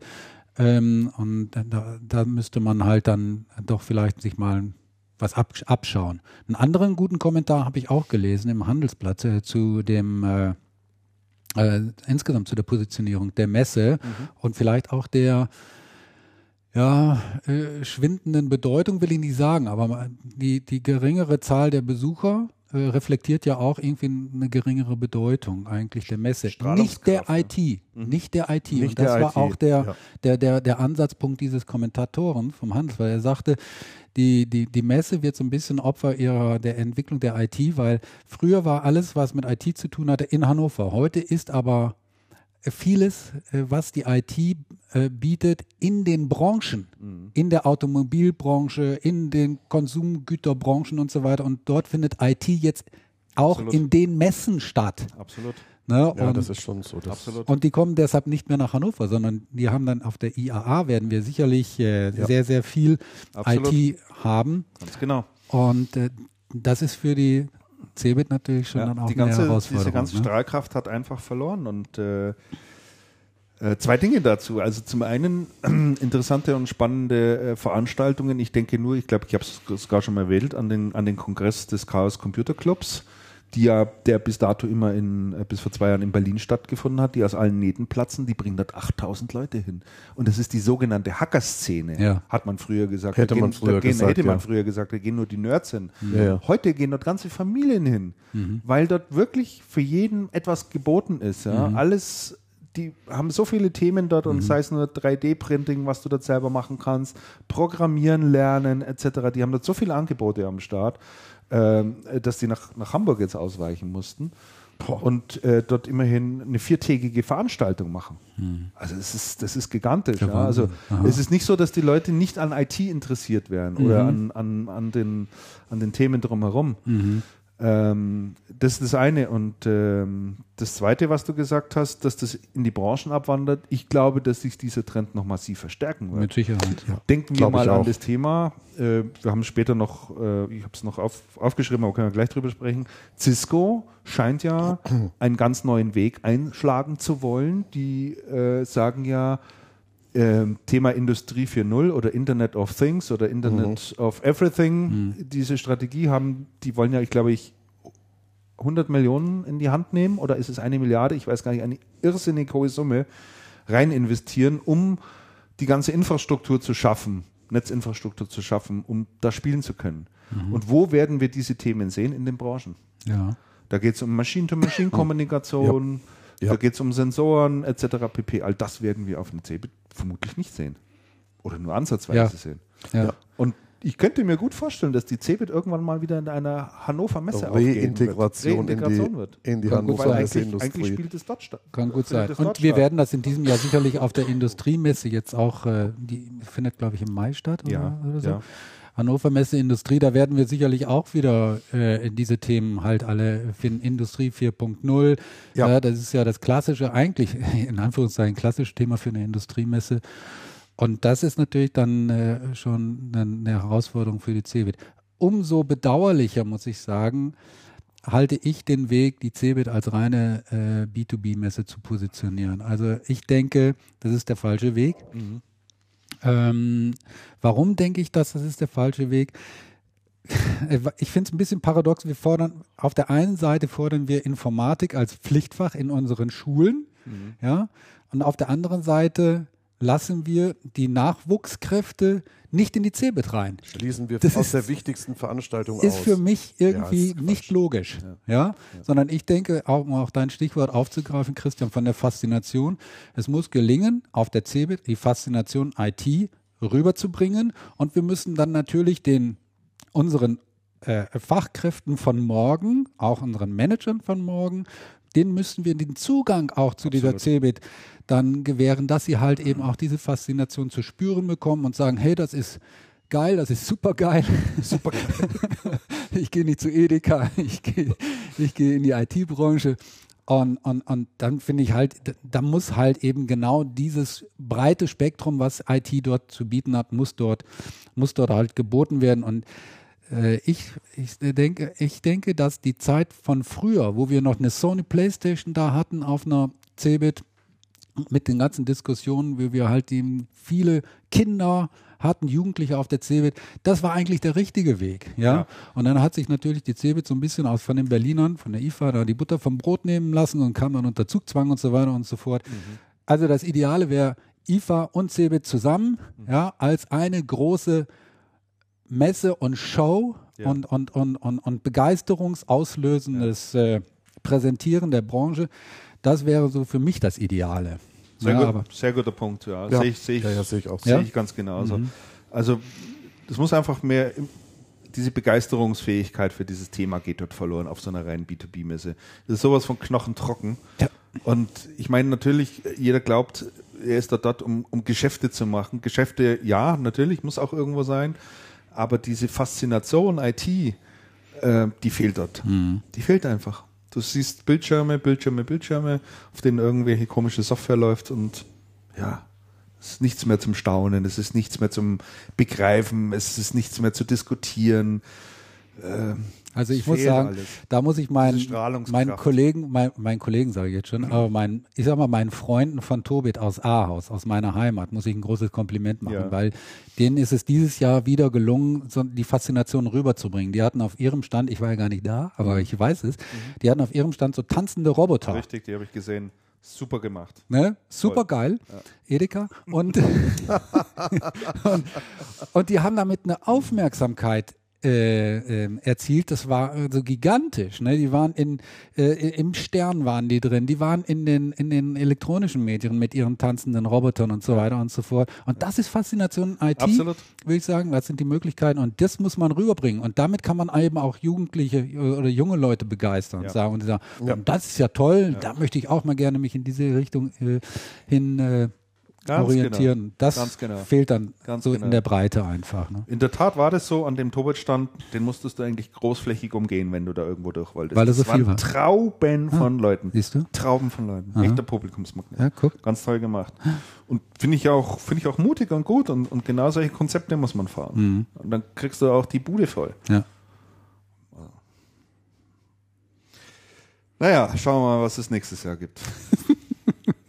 ich bin äh, ich sehe die Cebit im Moment auf dem Weg der Systems. Oh, Ehrlich. ja, ja. Ehrlich. Ehrlich. Ja. Und das finde ich nicht lustig, sondern das finde ich sehr, sehr unlustig. Ja, natürlich. Ich wäre gern die ganze Zeit geblieben. Mein Gott, man muss jetzt den mal mit der neuen, mit der neuen Führung, die haben ja auch äh, da umstrukturiert, ähm, mal, denke ich, noch ein Jahr eine Chance geben, aber ich erwarte mir im nächsten Jahr schon deutliche Besserungen und auch ein paar neue Ansätze und Konzepte. Also Glaubst du? Erwarte ich mir, sage ich. Erwartest Ich, ich, ich bin mal aber- gespannt, ja, wenn, ja, ja, wenn. Wenn, wenn die so weitermachen wie bisher und sagen, war doch super letztes Jahr oder dieses Jahr, super geil, Ja, sagen Sie ja. ne? dann Im Moment sagen Sie es ja. das halte ich für Ne? nicht gut. Für Es Fehler. gab, es gab auf der CeBIT mal einen tollen Ansatz, als, die, als das Riesenthema Outsourcing war. Das, wann war das? Anfang der 2000er, Mitte der 2000er. irgendwann. Die CeBIT, hey, wir machen das Thema Outsourcing, da machen wir eine spezielle Area zu, das wird ganz toll. Da laden wir die Outsourcer und die Offshore ein mit Programm, bla bla bla, ganz Ja. toll. Und dann ging es um, ja, wo ist denn das auf der CeBIT? Und dann war das auf der CeBIT. Ja, haben uns eine tolle Halle für ausgedacht. Halle, welche ist das? Die acht, glaube ich, die unter der Treppe ist, ah, ja. wo kein Licht ist ja. und ja. die Halle, wo garantiert keiner rein will. Und da hat man dann das tolle, das tolle neue Thema ähm, Ja, zu diese Tode ganze, geritten. diese, ja, weil diese ganze Messe In ist nur, auf, Windeseile. es ist nur auf Gewinnoptimierung aus. Ja. Es geht nur darum, möglichst viel zu verkaufen, aber es wird einem letztlich nichts dafür geboten. Und ich denke, so ein Veranstalter muss auch ein Stück weit Geld in die Hand nehmen und zu sagen, wir versuchen von unserer Seite aus diese Messe attraktiv zu machen. Da fehlt mir, da fehlen mir die Ansätze. Halle 8 unter der Treppe. Genau, war dann hier Bundeswehr-Schützenpanzer und haben dann hier Leute rekrutiert. Naja, ob das am Morgen sein muss, weiß ich jetzt auch nicht. Ja, lasst uns ein bisschen in die Distribution schauen. Echt? Äh, Okay. Da hat sich ja auch so ein bisschen was getan. ABC Data hatten wir gerade drüber gesprochen mit Tucholsky, Hammann und Seidel. Äh, die versuchen äh, diesen, ja, es ist eigentlich ja ein Broadline-Distributor, ne? Ja, ein Ja, Broadliner, so ein- der in, genau. So ein Vollsortimenter hätte Ja. man früher Wie gesagt. seht, ihr denn, wie seht ihr denn das Thema? Brauchen wir hier noch, noch so einen Distributor? Dringend. Es fallen ja ständig welche, es fallen ja ständig welche unter den Tisch. Es werden ja mal weniger. also- muss, muss mal neu aufgestockt werden. Ja, ich habe mir, ich hab mir ta- tatsächlich die, die Frage schon Ja, ich gestellt. versteh's- Gibt's- also ich gibt's versteh's hier nicht eigentlich. Nachfrage? Gibt es zu wenig? Braucht der Handel eine Alternative, weil, weil Ingram, Tech Data oder also nicht das bieten können, was man benötigt? Äh, Ich meine, wenn du dann in die B- und C-Reihen der Distribution schaust, ist ja auch genug da. Äh, viele am Rande des Existenzminimums äh, fallen ja immer wieder welche um, merken Ja. wir ja ständig. Und dann rumpelt hier ein polnischer Distributor in den Markt. Also, Ganz nachvollziehen konnte ich es nicht. also ich verstehe es nicht so hundertprozentig. Verstehe, also was man sagen muss, es gibt bestimmtes Geschäft, spezialisiertes Geschäft, was bei den Broadlinern durchs Raster fällt, weil die Volumen einfach zu klein werden. Zum Beispiel Komponenten. Sehr, das ist irgendwie sehr schnell drehend, sehr aufregend, früher ein großes Ding, jetzt werden die Volumen kleiner und Broadline macht, nimmt das noch mit, aber macht das nicht fokussiert. Wenn jemand kleines, fokussiertes kommt Ja. und sich darum kümmert, die API fährt da ganz gut mit oder eine Sievert und Kau Ja. oder eine Little Bit, die, die sind da alle in ihren, das kann man, das kann man schon machen. Dann gibt so eine, dann gibt's so eine Nische, in der die API ganz schön unterwegs ist. Die sagen, wir wollen gar nicht, dass die Leute bei uns im Online-Shop kaufen, wir wollen mit denen telefonieren. Ähm, wir achten darauf, dass die Organisation tatsächlich auch ähm, profitabel arbeitet. Da sind die ja sehr ordentlich, was, was das angeht. Und sagen, wir sind, wir sind persönlich und gut, da kann man auch was machen. Aber ob man dann, ob man dann tatsächlich noch einen polnischen Distributor braucht, der nach Deutschland. Gut, Ja. ist ja der zweite, der jetzt nach Deutschland kommt. Vielleicht sind die nach Deutschland gekommen, weil die anderen da die Devil gekauft haben und mussten jetzt unbedingt mitziehen, nachziehen. Also, denke da nur an die Bicom, die ist ja auch kläglich gescheitert. Die wollte ja auch in, in Richtung Broadline-Distribution. Becom komplette, komplette. also darf ich da, darf ich da auch was dazu sagen? Natürlich. Pass auf, wenn, wenn du, man könnte auch fragen, um mal eine Analogie zu bringen, eine, eine andere Branche, das tue ich immer ganz gerne, um mal zu gu- gucken, vielleicht fallen einem ein paar Schuppen aus den Haaren. Ja? Ihr trinkt ja gerne Bier. Ne? Es gibt in Deutschland viele Biermarken. Brauchen wir noch ein Bier, noch eine neue Biermarke? Nö. Ich sage, ja, wir brauchen eine, das gut ist. die anders, die besser schmeckt Ja, als die, die ist, wir klar. jetzt haben. Ganz genau. Und so ist es in der IT-Distribution auch. Brauchen wir einen weiteren Distributor? Natürlich nicht. Wir haben ja genug. Aber wir brauchen einen Distributor möglicherweise, der verschiedene Sachen besser machen kann als die. Oder ganz neue Sachen Oder, macht. oder ganz neu machen kann als die, die jetzt derzeit am, am Markt sind. Und da finde ich gerade mal so ein Ausländer, der von, vom Ausland reinkommt, finde ich ganz spannend. Denn vielleicht hat er ja irgendwie eine andere Sicht auf die Dinge als die, die hier, die wir Ja, hier ja. alle so im eigenen Saft groß geworden sind und so und macht dann Dinge anders. Wenn er genau die gleichen Dinge genauso macht wie die anderen auch, Braucht ja, das kein Mensch. dann äh, wird er scheitern. Das, davon bin ich überzeugt. Ne? Also, aber vielleicht macht er ja Dinge anders. Und insofern. Ja, bin da mal, bin da mal gespannt. Also aber, bin- aber um deine Analogie gespannt. mit der, mit der Bierbranche nochmal aufzunehmen, da gab es ja vor etlichen Jahren, ähm, ich weiß nicht, wie lange das her ist, zehn Jahre oder sowas, die Öffnung dahingehend, dass man äh, ausländischen Brauereien auch gestattet hat. Ähm, das hatte, was, was war denn das für eine Geschichte? Es, War das nicht die Aufweichung des das, Reinheitsgebotes? äh, es ging ums Thema Reinheitsgebot etc., dass die, Mhm. dass die auch ihre Biere dort anbieten können und als Bier verkaufen dürfen, obwohl nicht nach dem deutschen Reinheitsgebot gebraut und die waren günstiger. Und da hat er die, haben ja auch alle aufgeschrien ja, und gesagt, oh je, jetzt ist äh, der Untergang des Abendlandes hier. Hm. Und das wurde ja überhaupt nichts. Nein, ist nicht untergegangen. Das ist ja überhaupt nichts passiert. gut, aber wenn haben sie auch nicht durchgesetzt im Übrigen. Ha- Nee, haben sich nicht Aber wo Damians Analogie total, total greift und wo genau das passiert ist in der, in der Bierbranche, ist ja in den USA. In den USA gab es einen extrem konsolidierten Markt von lauter zwei Brauereien, wo die so, Biere ja. nach nichts schmecken. Und inzwischen, und inzwischen gibt es ja massiv Mikrobrauereien, die, die tolle Biere brauen Ja. und die, die wirklich auch hier vorzeigbar sind. Also ist schon toll. Und genau da ist das ja passiert. Also wenn, wenn die, wenn die ABC, ABC Data da was anders macht und gut, die ähm, zumindest was anders ist als bei anderen Distributoren, ist die Auswahl des Personals. Die kommen ja irgendwie aus einem total anderen Bereich und machen total andere Dinge, als so man klassischerweise in der Distribution verm verm vermuten würde. Ja. Naja, mal schauen. Also ich bin, ich bin gespannt, ich bin gespannt, wie das geht. Ja. Gut, irgendwann werden wir mal die Möglichkeit haben, mit jemandem dort zu sprechen. Mit Herrn Tucholsky vielleicht, der dann äh, schon weiß, wie der Auftrag lautet. Und vielleicht kann er uns den dann mal, Ja. mal beibringen. Wir haben beide noch gesprochen, äh, Andreas, Thorsten. der CeBIT mit dem Thorsten Seifert. War eher so ein Hintergrundgespräch.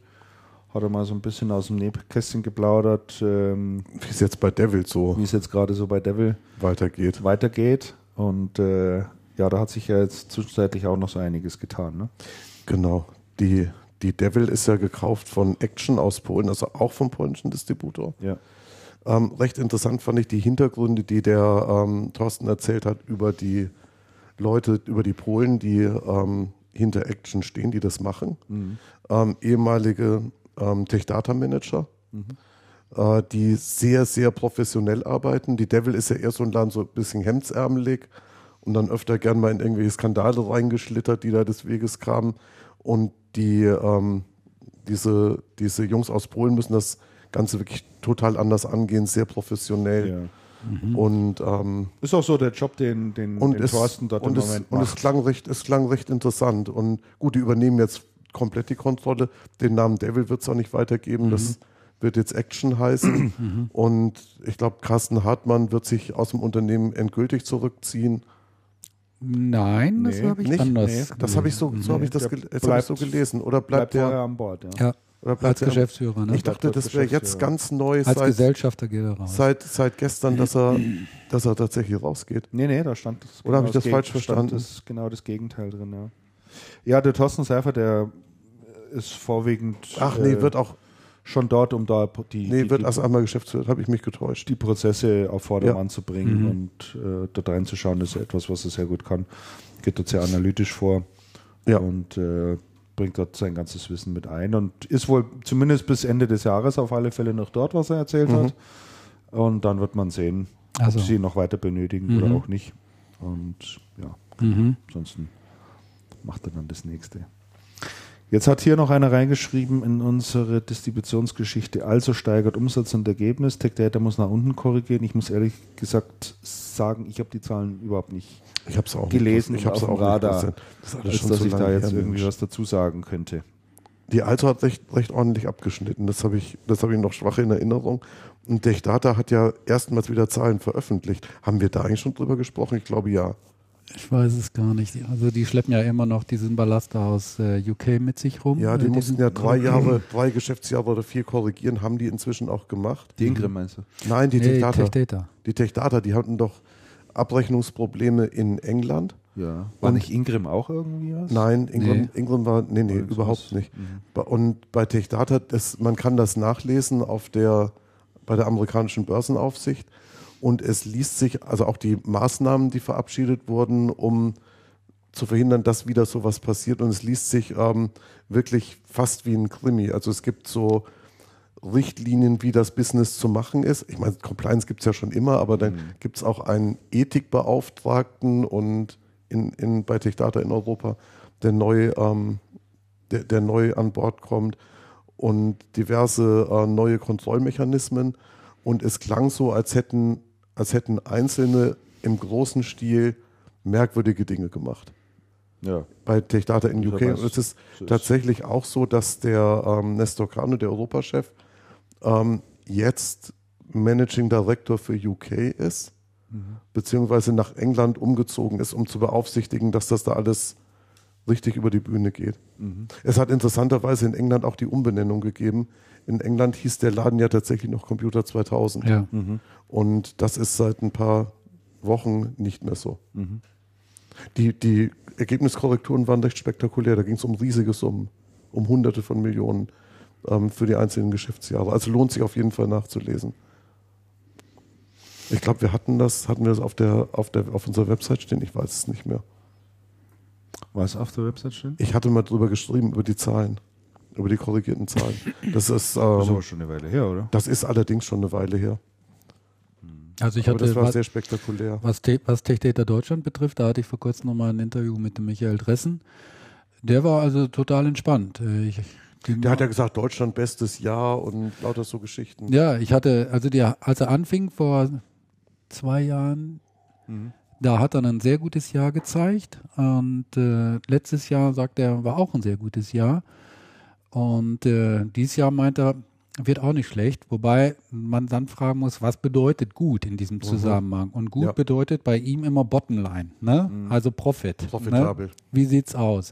Was den Umsatz betrifft, hat er sich jetzt nicht klar geäußert. Er sagt, wir dürfen ja keine Zahlen so Ja. nennen als als äh, als als Company, äh, Länderorganisation. keine Länderorganisation. Deshalb hat er sich da ein bisschen zurückgehalten. Aber Umsatz meinte er gerade im Broadline-Geschäft sei noch erheblich steigerbar, was ja jetzt keine Verwunderung ist, was was TechData betrifft. Nein. Also da sieht er halt noch enormes Potenzial. Umsatzsteigerung, glaube ich, hat es bei TechData auch in dem zumindest nicht im nennenswerten Umfang gegeben. Eher im Gegenteil. Aber was äh, was was die was die Profitlage betrifft, die Ertragslage, scheint es ganz gut zu sein. Okay. Ähm, noch zwei Nachrichten aus dem Hause Also. Und zwar haben die noch einen Zukauf getätigt, äh, ein finnisches Unternehmen. Ähm, ja, wie nennt man das? Cloud Enabler, glaube ich, ist der Ja. richtige Ausdruck dafür. Ähm, du hast dich da, glaube ich, ein bisschen eingelesen. Ich habe mir, ich hab mir ne? das mal angeschaut. Das, ähm, aus der Mitteilung ging ja leider gar nichts hervor, die sie Die war rausgeschickt sehr haben. kryptisch. Da stand nur drin, wir haben zugekauften Cloud-Enabler und ähm, ähm, Nervogrid aus, aus Finnland. Ähm, was die machen, ist eine Software, mit der man Cloud-Aktivitäten aufsetzen kann, ähm, über mehrere Handelsstufen hinweg. Ähm, und über die man auch ähm, Cloud-Aktivitäten automatisiert abrechnen, Abrechnen kann. kann, ja. Und das klingt so ein bisschen trivial, wo es ist so. Es ist aber anscheinend gar nicht trivial. Das heißt, es wird sehr viel über Cloud geredet und wie man mit Cloud alles ganz toll automatisieren kann und Transparenz hat. Und tatsächlich gibt es ähm, weltweit aber anscheinend nur eine Handvoll Unternehmen, die tatsächlich auch automatisiert konfigurieren, aufsetzen und abrechnen können. Okay, soweit habe ich mir das angeschaut und jetzt bin ich mal gespannt. Die Woche ist ja Hausmesse in Bochum von der Also und da werde ich mir das mal anschauen, wie ich hoffe, dass das da zu sehen ist, wie das dann wirklich geht. Es klingt, es klingt sehr, sehr spannend. Und es ist anscheinend eine Software, die erstmals auch in so, einem, in so einer Cloud-Umgebung ähm, einen Platz für Handelsstufen tatsächlich schafft. Ich wollte gerade sagen, ist dann das nicht äh, mit einer der äh, überhaupt der Möglichkeiten, wie ein Distributor in dem Cloud-Geschäft partizipieren kann? Mhm, ja. Weil das ist ja, was äh, sich viele immer wieder fragen, warum muss denn ein Distributor ins Cloud-Geschäft einsteigen? Ja. Gibt es überhaupt eine Notwendigkeit? Was ist da seine Rolle? Welchen Mehrwert kann er da noch Ja. irgendwie beisteuern? Eigentlich im besten Falle ist es ein Geschäft zwischen dem Anbieter, Cloud-Anbieter und dem Endkunden, ohne jegliche Handelsstufe dazwischen. Aber es gibt sicherlich auch speziell Anwendungen, wo speziell konfiguriert werden muss, wo es spezielle Anforderungen gibt, wo man dann sagt, okay, da braucht man nochmal einen Spezialisten dazwischen, Handel, Systemhaus etc. Aber Distribution ist gänzlich außen vor. Jetzt bildet sich da meiner Meinung nach schon so oder kristallisiert sich so ein bisschen was raus, dass man sagt, ja, es geht aber auch um dieses Thema Abrechnung, ähm, Vorkonfiguration etc. Technischer Support vor allen Dingen auch. Ähm, das ist eine Rolle, die durchaus die Distribution übernehmen könnte. Und äh, das habe ich da zumindest so ein bisschen mitgenommen. Bin aber mal ganz gespannt. Für mich ist das Bild da auch nach wie vor ehrlich gesagt ziemlich diffus. Ja, es wird da noch viel drüber geredet. Alle Broadliner reden viel drüber. Die Arrow ist ja da relativ aktiv noch, fällt mir da ein, aber so wirklich konkret genau erklären konnte es mir bisher noch niemand. Nein. Euch auch nicht wahrscheinlich, oder?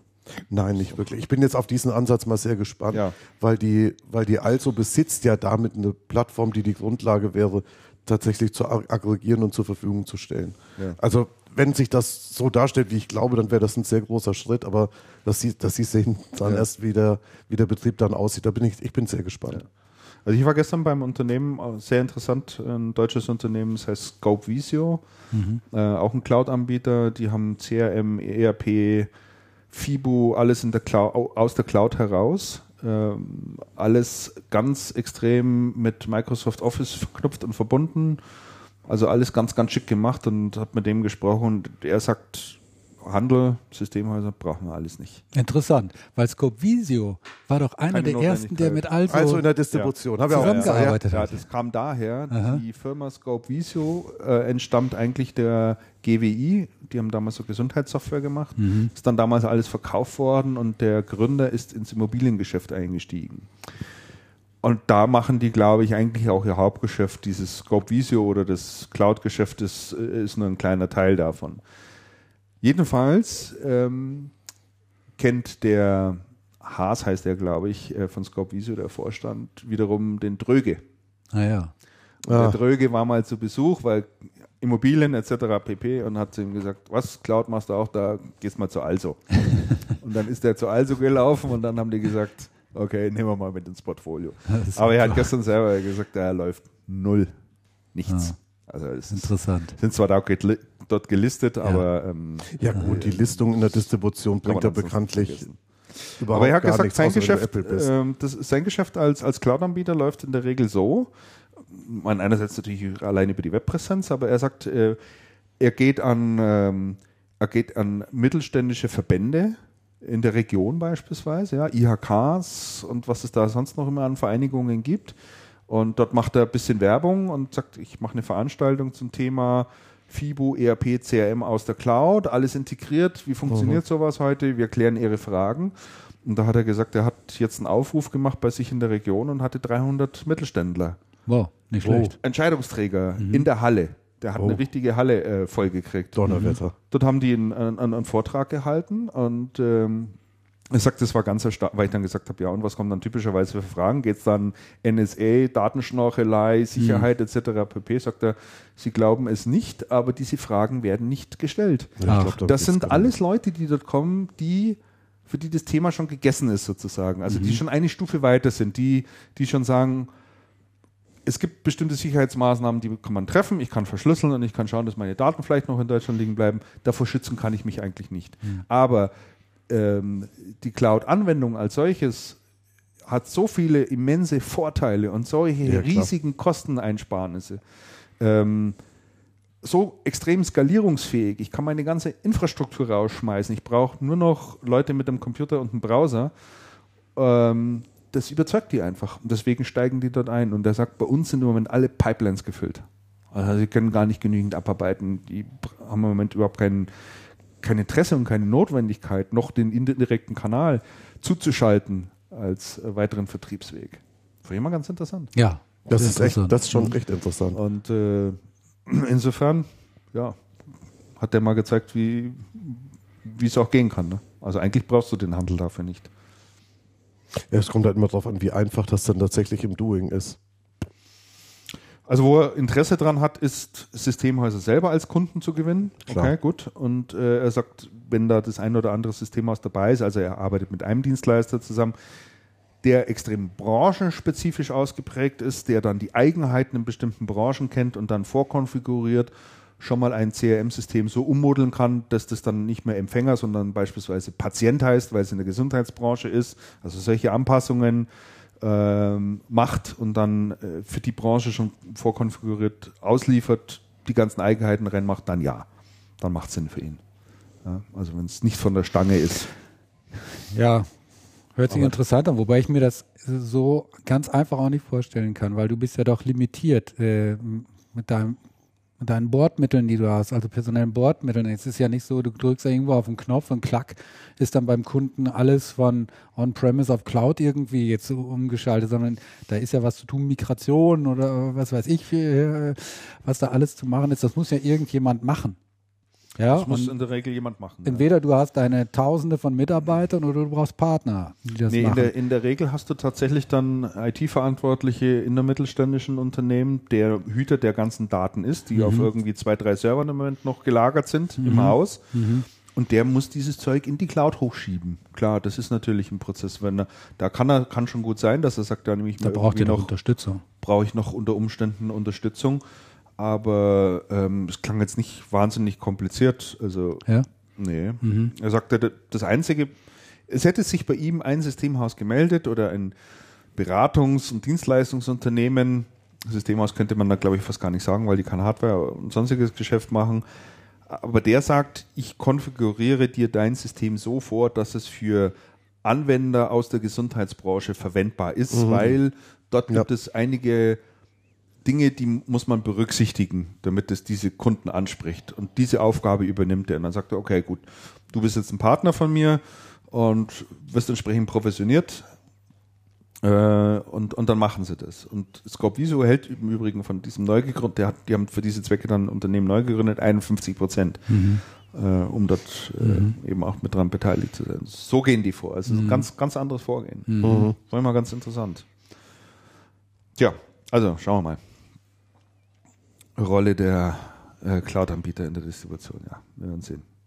Ist, ist, ist, ähm, ist schon interessant. Na, wobei, die Distribution kommt ja meistens ins Spiel, wenn die Märkte sehr gesättigt sind und wenn das Wachstum so ein bisschen oder wenn das Wachstum so rasant ist, dass die, dass die Hersteller an ihre Grenzen stoßen, dann schaltet man ja gern auf Handel um, siehe Dell zum Beispiel. Für mich ist diese Also ganze, muss man- muss für mich man ist schauen, die ganze Lage ehrlich gesagt ziemlich un, unsicht, undurchsichtig. Also wenn du, wenn du, wenn du mit einem Klaus Weimann sprichst oder dir eine Cancom anschaust, allein wenn du bei denen auf die Homepage drauf gehst, das ist ja alles Cloud. Cloud hier, Cloud da Ja. und volle Strategie und so weiter. Dann, wenn du mit, mit Leuten sprichst, die ein bisschen was von dem Geschäft verstehen, sagen, die Umsätze dort minimal. Also viel machen die dort nicht. Sie versuchen sich da halt zu positionieren und auch in die Richtung zu entwickeln. Aber du hörst da so unterschiedlich. Du hörst- ich habe ja. ich, Ja. ich hab keinen Einblick. Ich könnte nicht sagen, was das, da, was das konkret für ein Geschäft ist. Es ist fast, erinnert mich fast so ein bisschen wie an so einen Glaubenskrieg. Ne? Ja. Also da gibt es halt eben ganz äh, heiße Befürworter und andere, die sind die totalen Skeptiker. Und dann gibt es noch ein paar Leute, die stehen dazwischen, so wie wir. Wir hören das eine, wir hören das andere. Ja. Beides hat äh, irgendwie ist am gegengesetzten Ende des, des, des Lineals, die, die, die Meinung. Also ist schon, schon wirklich, wirklich sehr interessant. Also da, da ist derzeit äh, sehr viel Bewegung drin, auch eine Mhm. große Verunsicherung. Und ich hatte gestern auch noch mit jemandem telefoniert, der halt in diesem Cloud-Geschäft stark drin ist. Das ist die Firma Cloud Pilot.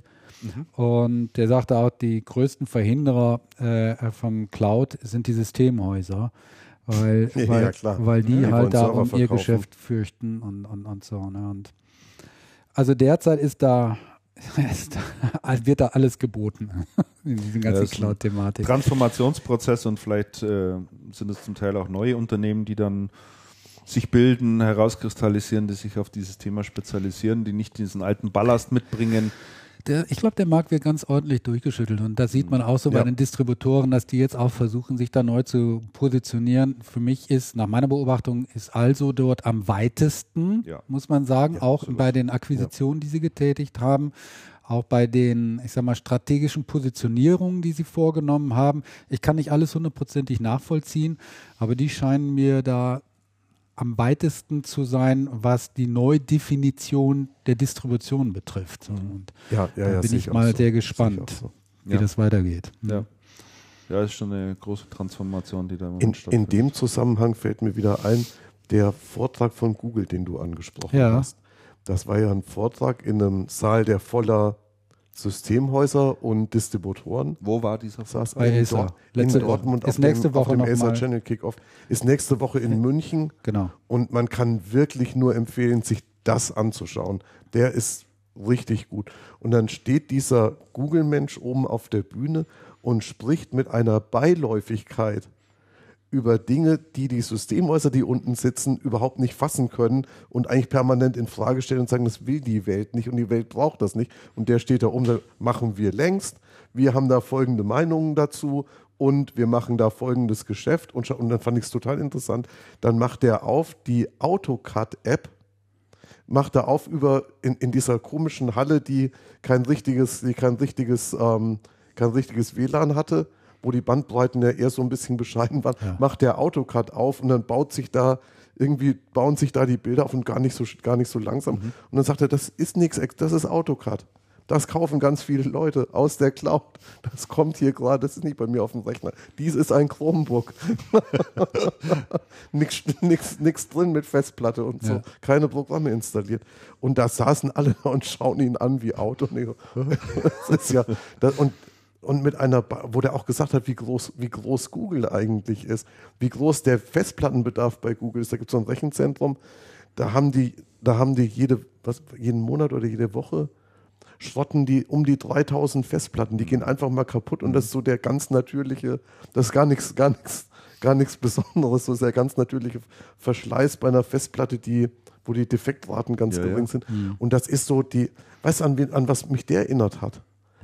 An Präsentationen von Microsoft von vor 20 Jahren. Da waren die Microsoft-Präsentationen auch so. Da war Microsoft so ganz toll, jeder musste das haben und die waren so ganz anders und fand ich, fand ich wirklich stark. Fand ich echt stark. Und dann überlegst du mal, okay, wie ist denn meine Rolle als Systemhaus und als Distributor in dieser Landschaft? Tritt der in München auch nochmal auf? Da? Ja. Ja, ja, Ah, ja, okay. ja. Das ist ja nächste Woche, da Mhm. schaue ich dann doch. Nächste. Woche Donnerstag. Also das ist, ähm, das war schon richtig gut. Sehr gut. Genau. Mussten wir nicht einen NDA ja. unterschreiben, Andreas? Ja, aber für andere, für andere Geräte. Ah ja, stimmt. Für andere, also für, für so ein Gerät, über das man nicht reden darf. Ah ja. Also Chromebooks. Nein, Chromebooks ist. Habt hast du, hast du im, im Kopf die Verkaufszahlen von Chromebooks in den USA? Da war ja völlig von so. Die waren gigantisch. Dann, dann zeigt er, was sind die bestverkauften Notebooks bei Amazon In USA. in USA. Ja. Ähm, das waren, ich glaube, unter den Top 10 waren sechs Chromebooks. Davon Platz 1 bis 3 Acer, Platz 4 ein Chromebook von Samsung und dann kam irgendwas. Ah, das war, der, Habe das ich, war auch, der hab Hammer. ich auch gesehen. Ähm, da äh, habe ich aber noch einen Hintergrundbeitrag äh, drüber gelesen, dass das äh, ziemlich stark gepusht ist. Also da kannst du nicht direkt was daraus ableiten. Es gibt Mhm. Zahlen von der Marktforscher, äh, von IDC, demnach der Anteil der Chromebooks unter einem Prozent ist Wo? im, im, im, im Gesamtverkauf. Also Weltweit. weltweit. Ja. Mhm. Also das ist nichts. nichts Nee, das, wirklich. das ist Also weltweit keine- nichts, aber die, keine aber die. Amazon Topseller fand ich schon echt gut. Ich weiß nicht, wie es zustande kommt. Ja, da machst du aber mal- das, aber du das mal fand eine ich schon, aber das fand ich schon echt interessant. Und dann bist du ja da gleich, bist du ja da gleich mit dabei, aber da kannst du nicht noch, noch nicht davon ableiten, dass das jetzt Was die absolut verkaufte Stückzahl über einen, über einen genau. Zeitraum ist. Oder so. nee, das stimmt. Genau, das du da, Aber ich fand das, das fand ich schon bezeichnend. ja, mal schauen. Hätte ich, hätte ich so nicht gedacht, nie gedacht. Ich glaube da nicht so recht dran, ehrlich gesagt. Und ähm, Für mich ist das so ein bisschen das Thema Netbook 2. Du, das Thema Netbook hat das Thema Notebook so massiv aufgemischt für eine Zeit, bevor es wieder weg war vom Fenster. Ja. Das war jetzt so ein Transitions, Trans, heißt das so? Ja. Transitions, ähm. Transformation. Transformations. Oder was meinst du? Nee, so eine Übergangstechnologie. Durchgang, Transition. Ach, bleibt doch bei. Übergangstechnologie. Über, so. Übergangstechnologie. Und das hat die, und, und Netbook hat den, hat den IT-Markt ähm, und auch die Distribution ja massiv, massiv gewandelt. Ja, gut, Einfach aufgrund der Preispunkte Ja. und der und der niedrigen Bestellwerte. Ja, man hat Geräte, die im Prinzip auch nichts konnten und Mann, Mann, man Mann. der Meinung war, das würde alles völlig ausreichen, weil man alles aus dem Browser heraus macht und äh, hat sich aber auch nicht so bewahrheitet. Ja, Ja, aber doch, das hat, sich, das hat sich schon bewahrheitet, Christian. Die Netbooks wurden abgelöst, habe ich neulich gelernt, von den Smartphones. Ein bisschen Ja. von den Tablets, aber im großen Stil von den Smartphones. Ja, ich weiß nicht. Ja. Ich warne davor, äh, äh, Christian, zu sagen, ja, das ist so ein bisschen die Technologie, die hatten wir schon mal und da hat sich gezeigt, dass es äh, langfristig nicht funktioniert. Ähm, ich glaube nicht, dass man so etwas auf die Zukunft anwenden kann, weil äh, die Rahmenbedingungen ändern sich ja permanent. Äh, nimm mal den Newton zum Beispiel, der Klassiker von Apple, sozusagen das Ur-Tablet, ja, war damals einfach zu früh. Es war ein Flop. Es war ein Flop.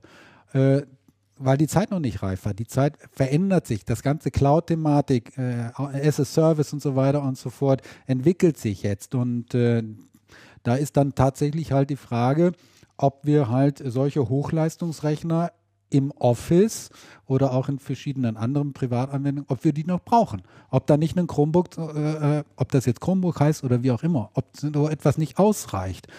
Und äh, Aber diese Frage, die, äh, die ist doch im Prinzip meiner Meinung nach längst beantwortet.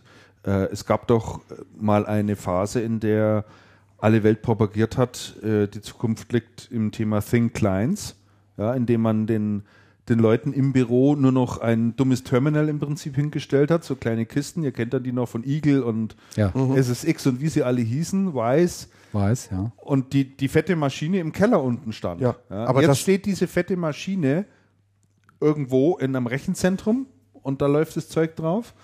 Äh, aber das Thema Thin Clients hat sich irgendwie Nein, nicht, das Thema. nicht wirklich nein, durchgesetzt. nein, das stimmt. Das, das also es gibt einen Marktanteil Nein, natürlich. Obacht, Christian. Interessant ist tatsächlich das Thema, das Thema ähm, Thin Client beziehungsweise das Thema Desktop-Virtualisierung gewinnt extrem an Fahrt. Es sind extrem viele Projekte ähm, tatsächlich unterwegs und der und das und das tatsächlich der tatsächliche Problempunkt beim Thema Desktop-Virtualisierung ähm, liegt in den Kosten, die du in der Infrastruktur hast und da im Storage. Dieses Thema ist, da gibt es verschiedene Lösungsansätze. Durchgängig zufriedenstellend gelöst ist das, ist es noch nicht.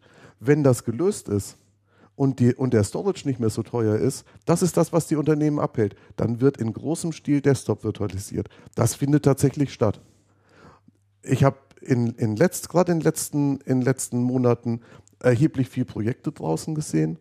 Ich habe über einige schon, über einige schon geschrieben. Also da geht richtig der Punk ab. Das ist nicht zu unterschätzen. Und was, und was du über, also das mal zum einen, und was du über Netbooks sagst, ist schon richtig. Netbooks gibt es schlagartig nicht mehr. Die, die haben ja schlagartig aufgehört zu, Ja. zu, ähm, Ja. zu existieren. Ja. Aber das Thema Netbook war für einen Moment ein gigantischer Erfolg und hat meines Erachtens die, ähm, Andere Sachen den Markt vorbereitet für so Dinge wie ähm, massiven Preisverfall bei Notebooks. Ähm, überhaupt das Thema, überhaupt das Thema, ähm, überhaupt über das Thema Chromebook zu denken, den Erfolg von Smartphones und ähm, auch den Markterfolg von Tablets. Ich glaube, ohne diesen Zwischenschritt Netbook wäre das so überhaupt nicht passiert. Da sind die, da, das Netbook hat plötzlich dafür gesorgt, dass sämtliches, was wir über Notebooks und über PCs gedacht haben, plötzlich weich geworden ist. Ja, warum will ich so einen blöden, so eine blöde Kiste, die nichts kann? Ja, Millionen wollten das. Also der Michael Schickran, der hat uns hier nochmal wieder ein bisschen was geschrieben. Er hat gesagt, er bezieht sich dort auf Marktforschung äh, das, und er sagt, dass im Jahr 2013, also letztes Jahr 2,1 Millionen Chromebooks weltweit verkauft worden sind. Das ist wirklich nichts. Nichts, ne. Ähm, die meisten gehen nach USA. Äh, und äh, es wird starkes Wachstum für die nächsten Jahre erwartet. Bis 2019 28 Prozent per anno sollen in fünf Jahren bereits 11 Millionen Laptops mit Chrome OS verkauft werden, was jetzt ja auch nicht dramatisch viel wäre. Nee, ne? ist Also, nicht dramatisch. Nein, aber, aber so, aber so geht's doch los. Und die Notebook-Hersteller haben ja gedacht, sie haben mit dem, was es noch bis vor, bis vor kurzem, sie haben mit dem, was geboten ist, den Markt perfekt im Griff.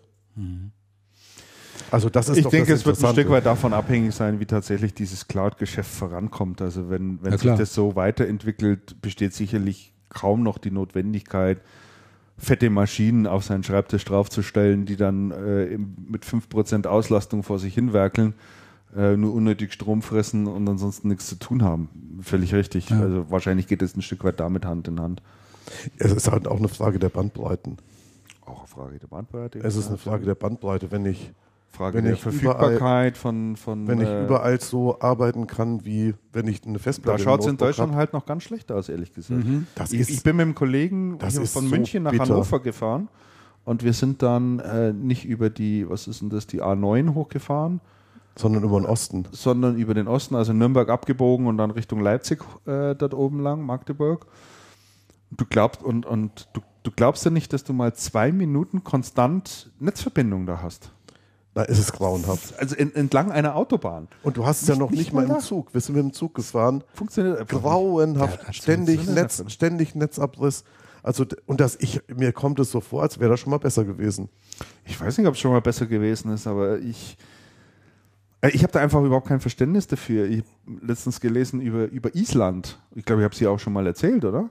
Nee. Ähm, in Island kannst du in die letzte Buch gehen, zum letzten Kiosk, da hat er eine 100 Mbit-Leitung liegen. Weil die Isländer sich sagen, das Einzige, was wir haben, wir haben keine Rohstoffe, nichts, ist hier oben drin. Ja. Köpfchen. Also wäre es mal ganz gescheit, wenn wir uns alle miteinander, gut vernetzen. Alle anderen skandinavischen Länder genauso, die Schweden, Dänen, Norwegen. Ja, die Österreicher haben das die doch- die Österreicher riesige haben das doch Landflächen haben. Der Kollege Weiler, ihr kennt ihn, Ja. der halt ein kleines Ferienhäuschen hat in Schweden, mitten in der Pampa. Also wenn du auf Google Maps mal reinzoomst, da ist nur Wald und dann kommt Armins Hütte irgendwo. Der hatte unlängst äh, Backer vorm Haus. Und hat gefragt, was machen Sie hier? Glasfaser Haben legen. die im Glasfaser Echt? hingelegt? Nein, Die haben ein Glasfaser hingelegt. sensationell. Nicht Und hier musst da du am Land kämpfen. Kaff irgendwie 30 Kilometer weg. Ne? Aber da wird ein Haus hingestellt, dann ist es selbstverständlich, dass da Glasfaser hingelegt wird. Ist auch richtig so. Das ist mal eine Ansage. Das ist auch richtig. So soll das sein. So sollte das. In Österreich ist es auch so. Hier nicht. Ja, das ist, ich Erstaunlich, oder?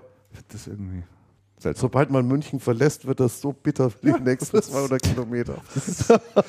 Das ist äh, echt äh, total absurd irgendwie.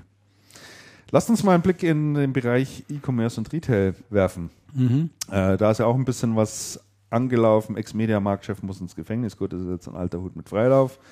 M-Store fand ich ein bisschen verwunderlich.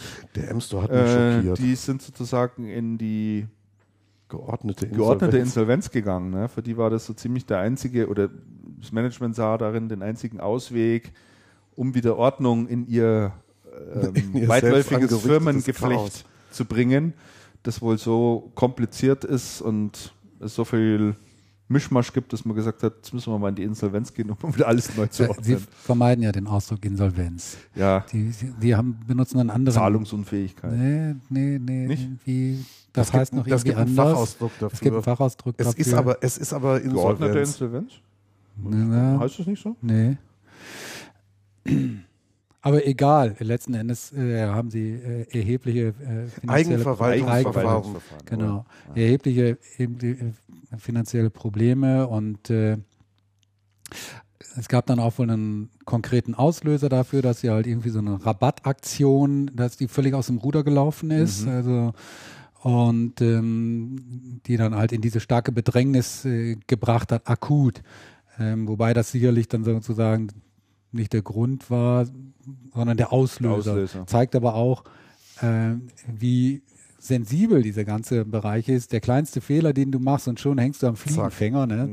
Also zunächst hatte ich auch gedacht, ich war auch total überrascht. Zuerst hatte mir jemand gesagt, ja, da in Hamburg ein Apple-Händler pleite gemacht. Und ich habe gedacht, wie Apple und pleite, wie passt das denn zusammen? Ne? Ja, ja, stimmt. So. Ist ja auch interessant, Apple verdient sich dumm und dusselig und die Vertriebspartner machen einen kleinen Fehler und zack, ne, sind sie schon an der Existenzbedrohung. Das stimmt. Also wenn es Apple gut geht, muss es den Vertriebspartnern noch lange nicht gut gehen. Ist ein altbekanntes Phänomen. Zeigt aber hier, hier auch im besonderen Fall, ähm, ja, wie fragil die ganzen Gebilde heutzutage sind. Also auch ähm, gerade, du machst eine Aktion, hast die vielleicht nicht komplett überrissen, vielleicht nicht bis zum Ende hindurch geplant und zack, schon läufst du Gefahr, dass dir das den Genick bricht, dir das Genick bricht. Das heißt, ähm, heute, du kannst dir eigentlich keine großen Schnitzer mehr erlauben. Nee. Ne? Sonst läufst du sofort Gefahr, Leib und Leben zu lassen. Ja, und du musst vor allen Dingen halt auch, was Finanzen etc. anbelangt, extrem professionell unterwegs sein. ja, ne? natürlich, Ich absolut. meine, früher Ja. gab es da einen, der saß mit der Klatte, hat in die Registrierkasse reingeschaut, wie viele Scheine drin sind. Ne? Was? das ist aber Passt. lange her. Ne? Das ist aber lange Klar, her. es ist lange her, ist jetzt auch ein bisschen, äh, bisschen flapsig, aber ähm, da hat sich viel getan, was Professionalisierung im Handel anbelangt, gerade im IT-Handel. Ähm, wie stark das doch aufgeholt hat, dass ich denke, insbesondere im Systemhausbereich ist das sehr stark zu beobachten. Diejenigen, die dann wirklich mal gesagt haben, wir ziehen das jetzt mal richtig auf, das Geschäft richtig professionell, da ist dann eine Bechtle und eine Cancom und eine ja, nachgelagert vielleicht ein Allgeier etc., Comparex, die sind dann richtig groß geworden, weil sie wirklich richtig professionell gemacht haben. Ja.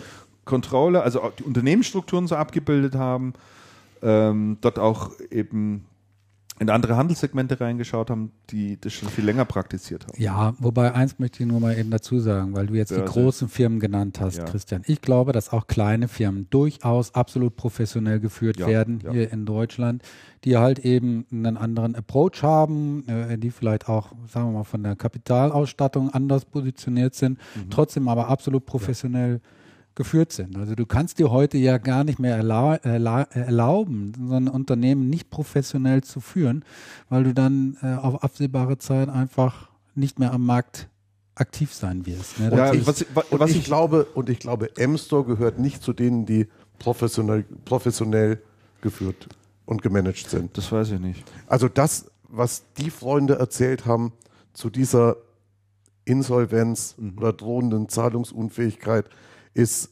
in sich so komplett chaotisch und unstimmig und merkwürdig. Das ist zu schnell gewachsen, nie konsolidiert, immer mehr, mehr, mehr, mehr, mehr haben wollen, ohne drüber nachzudenken, warum mache ich im Apple-Geschäft, was im weit, weitestgehenden Verteilmarkt ist immer noch, Warum mache ich aggressive Rabattaktionen, die nach hinten losgehen können? Keine Ahnung.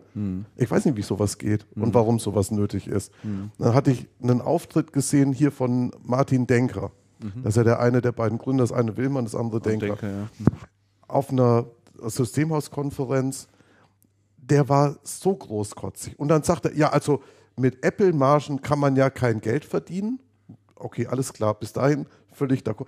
Deswegen haben wir uns überlegt, ein Geschäftsmodell, wie man mit Services und mit dem ganzen Drumherum richtig gut Geld verdienen kann. Okay, ähm, dann kommt vier Wochen später oder, oder sechs Wochen später diese Meldung und ich so, ja, irgendwie hat es aber nicht so richtig funktioniert und so richtig überraschend ist das dann doch, kann das doch auch nicht gewesen sein. Also das ist meines Erachtens, also ich bin da, ich bin wirklich gesagt, ich bin wirklich versucht zu sagen, Unvermögen und Gier gepaart. Weiß ich nicht. Ähm, bin ich zu weit außen vor. Aber das, also ich finde das so völlig, ähm, so völlig krass, dieses Missverhältnis zwischen einerseits öffentlichem Auftritt und dem, was dann passiert und was man darüber kommuniziert. Ich sage ja, irgendwie stimmt da Nee, ich hinten glaube, und vorne nicht. ich glaub, Also Damian hat ganz, da, ganz. Damian hat's da sehr gut auf den Punkt gebracht, wenn er sagt, also wenn du, wenn du Apple-Händler bist und da heute vor so einer Situation stehst, dann musst du ja krass was falsch gemacht haben, weil ja, sehe ich auch so. ich meine, Apple, Apple als Hersteller drin zu haben und dessen Produkte zu verkaufen, da kannst du ja ehrlich im Moment nicht viel falsch machen. Naja, das, das Problem bei den Also Apple-Geschichten ist, Blackberry-Händler würde ich jetzt verstehen. Ja. Na, da kannst du nicht viel falsch machen, weil du der Letzte bist. Aber die, bei, den, bei den Apple, das Problem bei Apple ist, sind halt diese absolut beschissenen Margen, die, Ja. die Apple dir gibt. Das ist echt nix. Und sie erwarten, Ja, wobei ich und sie gelesen erwarten habe, dass massiv die, Volumen. Wobei ich gelesen habe, ich habe es aber noch nicht bestätigt bekommen, dass die ja über die Laufzeit der Produkte die Margen besser werden. Also die hätten am Anfang jetzt bei dem neuen iPhone-Generation, was im Moment am Start ist, sind am Anfang die Margen recht knapp. Und die würden dann aber, bevor der nächste Generationswechsel dann kommt, Ja, da ein würden, bisschen- würden die dann ein bisschen, Ja, da ein bisschen ansteigen. bisschen ja. besser, aber das ist das, das äh, weiß das nicht raus. Keine Ahnung, weiß ich nicht. Also du, du aber ich denke allein, ja gut, dieses ganze Zubehörgeschäft, was du da natürlich noch hast. das muss da doch, ist das muss doch einiges- gehen und Software und und und. Da gibt's doch dieses ganze Ökosystem ist doch sehr attraktiv, ja. Wenn du es spielst und wenn du es richtig spielst. Wenn du es richtig spielst, aber das ist letztlich ja auch nicht anders als irgendwo. Ich meine, auch da hast du in der Regel mit dem Windows-PC hast du aber da nichts mehr verdient. Da musst du ja auch sehen, Na. was kannst du da noch on top Ja, sicher. machen. Und da ist ein Apple-Händler wahrscheinlich auch nicht viel anders dran. Das stimmt schon. Aber zumindest kannst du dir relativ sicher sein, dass es Nachfrage nach diesen Produkten gibt. Die Nachfrage ist definitiv nicht das, Das ist, Problem. das ist ja schon mal was. Ne? Naja, gut. und du hast sehr lange Nachfrage. Du hast sehr richtig kalkulierbare Produktzyklen. Ja. Die sind ja ewig lang. Ja. Ja, die Kunst besteht dann halt wie bei jedem äh, stationären Händler dann darin, dass diese Nachfrage dann bei dir im Laden dann auch äh, Stattfindet. stattfindet. Und äh, da wissen wir ja, dass das nicht immer so der Fall ist. Ja, das muss man halt hinkriegen. Das ja, ist die Kunst. das ist aber eine große Kunst. Das ist die Kunst. Die, Schwere Kunst, ja, genau. Hatte nicht damals äh, Archibald äh, Horlitz erzählt, ähm, als doch aufkam, dass in München der Apple Store eröffnet wird am Marienplatz oder in der Nähe des Marienplatz.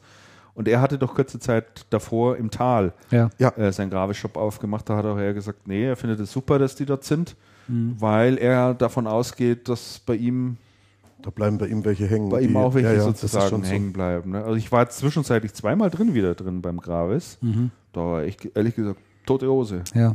Beim Gravis, wie ist denn beim. M-Store? Der ist doch am Sendlinger Tor, der ist auch nicht ganz Tor. weit weg. Da war ich noch nie drin. Keine Ahnung. Kann ich dir nichts anschauen. Also, jedenfalls war es nicht so, dass da eine Schlange raus wäre, äh, sich gebildet hätte. Tja.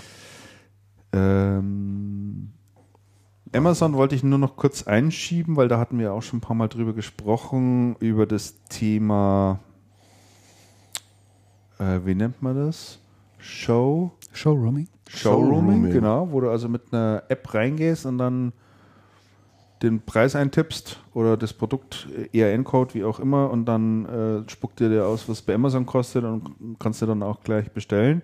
Da haben ja einige Händler, äh, waren ja da doch ein bisschen sauer und haben da teilweise dann diese ERN-Codes überklebt. Äh, aus Angst davor, dass Leute das dann abfotografieren. Sensationell. Sensationelle Idee. Jedenfalls hat Amazon dann natürlich sein Produkt auch weiterentwickelt und die nächste Generation äh, diese App heißt Amazon Flow. Und Amazon Flow ist jetzt mittlerweile in der Lage, dass es völlig ausreicht, dieses Produkt abzufotografieren und ein intelligenter Algorithmus im Hintergrund erkennt dann, was es für ein Produkt ist und schlägt sie dann gleich vor. Scheiß auf den Barcode, scheiß auf die ERN-Nummer. Ein Foto reicht und wir sagen dir, was es ist. Was ich gehört habe, ich äh, bin mir aber nicht ganz sicher, sind da zum Teil äh, sogar Manical Turkeys am Start. Ach, das war ja früher immer schon dieses Gerücht. Ja, äh, Wer ist da am Start? Mechanical Turkeys. Aber das muss man sich Das darunter vorstellen. man Turks, das sind- billigst Arbeitskräfte in asiatischen Ländern, Die sich die Bilder die anschauen. sich die Bilder anschauen so. und dann tatsächlich raussuchen, was es für. Echt? Also, ja, also nicht vollautomatisiert. das gab's doch, das gab's doch früher schon, so, eine, so einen Vorläufer dazu. Also das Fotografieren ging doch schon länger, oder nicht? Ich weiß nicht, du kannst bei Amazon jedenfalls ähm, für bestimmte Zwecke, die du brauchst, so, so, sogenannte Mechanical Turkeys buchen. Ja. Naja, Kannst genau. du sagen, du hast jetzt mal irgendwie 3000 Fragebögen am Start, äh, irgendwie kriegen wir die nicht eingescannt aus irgendwelchen Gründen, die müssen jetzt. Das ist so ähnlich wie die Jungs, die früher für die CDs immer das Telefonbuch abgetippt haben. Ah ja, genau, so, ja, genau. genau, das war das, die Vorläufer der Mechanical Turkeys. Ah ja. Richtig, ja. Ähm, Details sind noch rausgekommen zur Beteiligung von EP an notebooksbilliger.de. Äh, dort hatte ja damals, als die Geschichte gelaufen ist, Arndt von Mede- Wedemeyer relativ wenig dazu gesagt. Ähm, Jetzt äh, gab es nach den ersten Geschäftszahlen, die veröffentlicht wurden und den ersten Einsichten ein bisschen mehr Einblick. Demnach ähm, 2012 sind die eingestiegen und man hatte ja da wirklich relativ wenig, wenig drüber erfahren, wie das ist. So, jetzt kam raus, dass die Beteiligungshöhe 20 bei, bei der, die Verbundgruppe ist mit mehr als 25 Prozent daran Mhm. beteiligt. So. Und äh, dadurch konnten die in etwa ausrechnen, was so den Notebooks billiger die wert ist und kam dann, glaube ich, irgendwie auf 150 Millionen. Ne? Okay. Hm. Also über 150 Millionen Euro äh, sind die wert. Kann man nachlesen, gibt es einen schönen Beitrag, den der Matthias Helder geschrieben hat. Äh, sehr analytisch und mal die Zahlen zusammengeklaubt hat. Und äh, wer sich dafür interessiert, sei es empfohlen, haben wir dann natürlich auch in den Shownotes drin. So, jetzt mal den Themenplan wieder aufrufen. Was haben wir noch drin stehen? PC-Spezialist, kann da jemand was von euch dazu sagen? Neuer Mitgliedertypus? Auch nicht, ihr habt auch nicht euch eingelesen. Ich auch nee, nicht. nicht wirklich. Muss ich mir mal nochmal anschauen. Das ist, glaube ich, ein ganz interessantes Konzept. Interessant fand ich noch ähm, tatsächlich die Nachricht, und da habe ich echt gedacht, ich falle vom Glauben ab. Nordrhein-Westfalen plant tatsächlich ein Maßnahmenpaket gegen Kurierdienste. Und Wie? zwar angetrieben durch die stationären Händler in der Innenstadt, die es äh, den Kurierdiensten erschweren will bei der Zustellung von Paketen. Interessant. Wie Und jetzt? Ja, die, die wollen die ausbremsen. Ja, und wenn so ein Laden was geliefert bekommt, wie machen die das dann? Das ist, wird wahrscheinlich, das ist dann sozusagen. Das- das gilt nennt nicht. das? Das gilt, das gilt nicht, genau. Das ist dann so ein Ach, Pri komm. Priority Service, ähm, äh, wie immer man das auch nennen mag. Ähm, aber jedenfalls hat natürlich der Bundesverband des deutschen Vers Versandhandels und, und auch der BVH äh, sind ja, gehen ja jetzt natürlich auf die Barrikaden und sagen, es geht überhaupt nicht. Also irgendwie die Grünen dort haben vorgeschlagen, ähm, man sollte doch die ganzen Pakete irgendwie sammeln an einem gemeinsamen Ort und dann sollen die Leute sich das selber abholen. Das passiert ja, bei der Post also- ganz gerne. das passiert, Das passiert ja ganz gerne. Das ja. gibt's. Also Ach, das ist irgendwie doch völlig, wahr. völlig absurd. Völlig absurd. Habt ihr, habt ihr gewusst, warum so viele, warum so viele größere Märkte und so Geschäfte wie Aldi in den in mittleren und kleinen Städten irgendwo draußen auf der grünen Wiese sind? Weil die, weil die Geschäftsinhaber, ich kenne einen Fall aus Freyung, ähm, weil die Geschäftsinhaber in der Innenstadt sich dafür stark gemacht haben, wir wollen den Aldi nicht bei uns in der Innenstadt haben, Ja. ähm, hat dazu geführt, dass dann Aldi und Co. Dafür hat man Gewerbegebiete ausgewiesen extra. auf ein Gewerbegebiet angesiedelt werden und die Innenstadt dadurch komplett verödet, weil die Leute ja überhaupt nicht doof sind und natürlich dann auf die Wiese fahren und nicht mehr zu den klassischen Geschäften in der Innenstadt. Das heißt, die Innenstadtlobbys haben sich damit komplett das Geschäft abgegraben und dafür gesorgt, dass die Innenstädte unattraktiv werden. Abs absolut interessante Entwicklung. Und in Freyung, das ist so eine kleine Gemeinde im Bayerischen Wald, kann man das sehen. Da ist in der Innenstadt nichts los. Es gibt Leerstand, weil dann die Geschäfte irgendwann pleite gehen und und so ein Stück weiter, das ist noch nicht mal ganz weit draußen, ähm, ist das blühende Leben. Parkplatz voll, alle Läden voll. Geht die Post ab. Komplett wahnsinnig. Und das klingt nach genau so einem Schwachsinn. Ja, also hier steht, da gibt es eine offizielle Pressemitteilung dazu, der Versuch der nordrhein-westfälischen Landesregierung, die Zustellung von Waren zu erschweren, die online bestellt werden, stößt, auf heftige Kritik beim Handel und in der Transportwirtschaft. Die Vorschläge der nordrhein-westfälischen Landesregierung zielen in die falsche Richtung. So Gunnar Uldahl, Präsident des BIEK, das sind diese Versandhändler. Die Landesregierung verkennt, dass durch die Paketzustellung im Online-Versand eine Vielzahl individueller Einkäufe abgewickelt wird, die ansonsten zu einer Erhöhung des Individualverkehrs führen würden. Ja, die Argumentation ist aber auch sensationell, oder? seltsam, ja. auch, der, auch der Vorschlag der schleswig-holsteinischen Grünen Partei, Online-Pakete zu bündeln und von den Verbrauchern selbst abholen zu lassen, führt in die falsche Richtung. Dazu verweist Christoph Wenk-Fischer, Hauptgeschäftsführer des BVH, auf den Wandel der Verbrauchererwartung. Eine schnelle und sichere Lieferung bis an die Haustür gehört heute für die meisten Haushalte zur Normalität. Der Versuch der Politik, Verbrauchergewohnheiten zu ändern, indem sie auf bequeme häusliche Zustellung verzichten sollten, ist nicht mehr zeitgemäß. Das muss ich an der Geschichte gerade mal einflechten. Eine sehr interessante Sache, die ähm, ein Händler aus Aachen mir letzte Woche auf dem Acer Kickoff erzählt hat. Der hat ein Abo eingeführt für seine, für seine Kunden. Die können bei dem abschließenden Vertrag, das kostet irgendwie 90, 90 Euro im Jahr, damit haben die immer Zugriff auf seine technischen Ressourcen und also so eine, so wie so eine Art Garantieverlängerung. Und dann sagt er, die Leute haben das abgeschlossen und zwar richtig in Masse, nachdem er gesagt hat, er macht für sie einen Paketabholdienst. Das heißt, die hinterlegen dann ihre Adresse bei ihm und bei der Post. die Pakete für die Leute werden zu ihm zugestellt, er sammelt das und die holen es bei ihm ab. Sagt er, sensationell, die Leute machen das, die Leute kommen in den Laden, die Leute kaufen dann auch gern mal was bei mir. Tatsächlich. Auch wenn's, ja. Und er sagt, also das ist richtig sensationell und sie zahlen ihm auch was für diese Dienstleistung. Es gibt übrigens Sagt ein Quark, ganz, ganz und, tolles, und Ding wollte ganz tolles Konzept. ne? Oh, ich nehme, ich. Rosinenschnecke gibt es auch. Ich würde eine Quark, Jetzt habe ich es natürlich falsch rum aufgemacht. Dann nehme ich die Rosinenschnecke von oben. Oder Also du bestehst auf die Rosinenschnecke, nein, Damian. nein, nein. Die ist übrigens aus einer Bäckerei Oh, mit einem durchaus bekannten Namen in München, nämlich Kronawitter. Sagt dem Ach, Das Corona ist Witter. selbstverständlich, der Oberbürgermeister höchstpersönlich. Genau, und der wohnt ja in meiner Gegend. Dankeschön. Und der Bruder, glaube ich, auch. Und dem Bruder gehört, glaube ich, die Bäckerei. Ach so. Ach, echt? Und die gibt es heute immer Lebt noch. der Corona-Witter? Wie alt ist denn der? Ziemlich alt. Schon, oder? Ja. Weil sein Nachfolger, der Ude, ist ja auch schon ziemlich alt. Ja. Aber die Bäckerei gibt es dort schon seit langem und es ist wirklich so eine richtig Handwerks, handwerklich geführte Bäckerei. Also Wird so noch eine- selbst gebacken. Da wird richtig selbst gebacken und gibt Spezialitäten Ach, und so weiter. Die Riesenschlangen immer im Laden. Ja, das, das ist ein Aber- gutes Zeichen. Ja. Ja. Ja. Ja.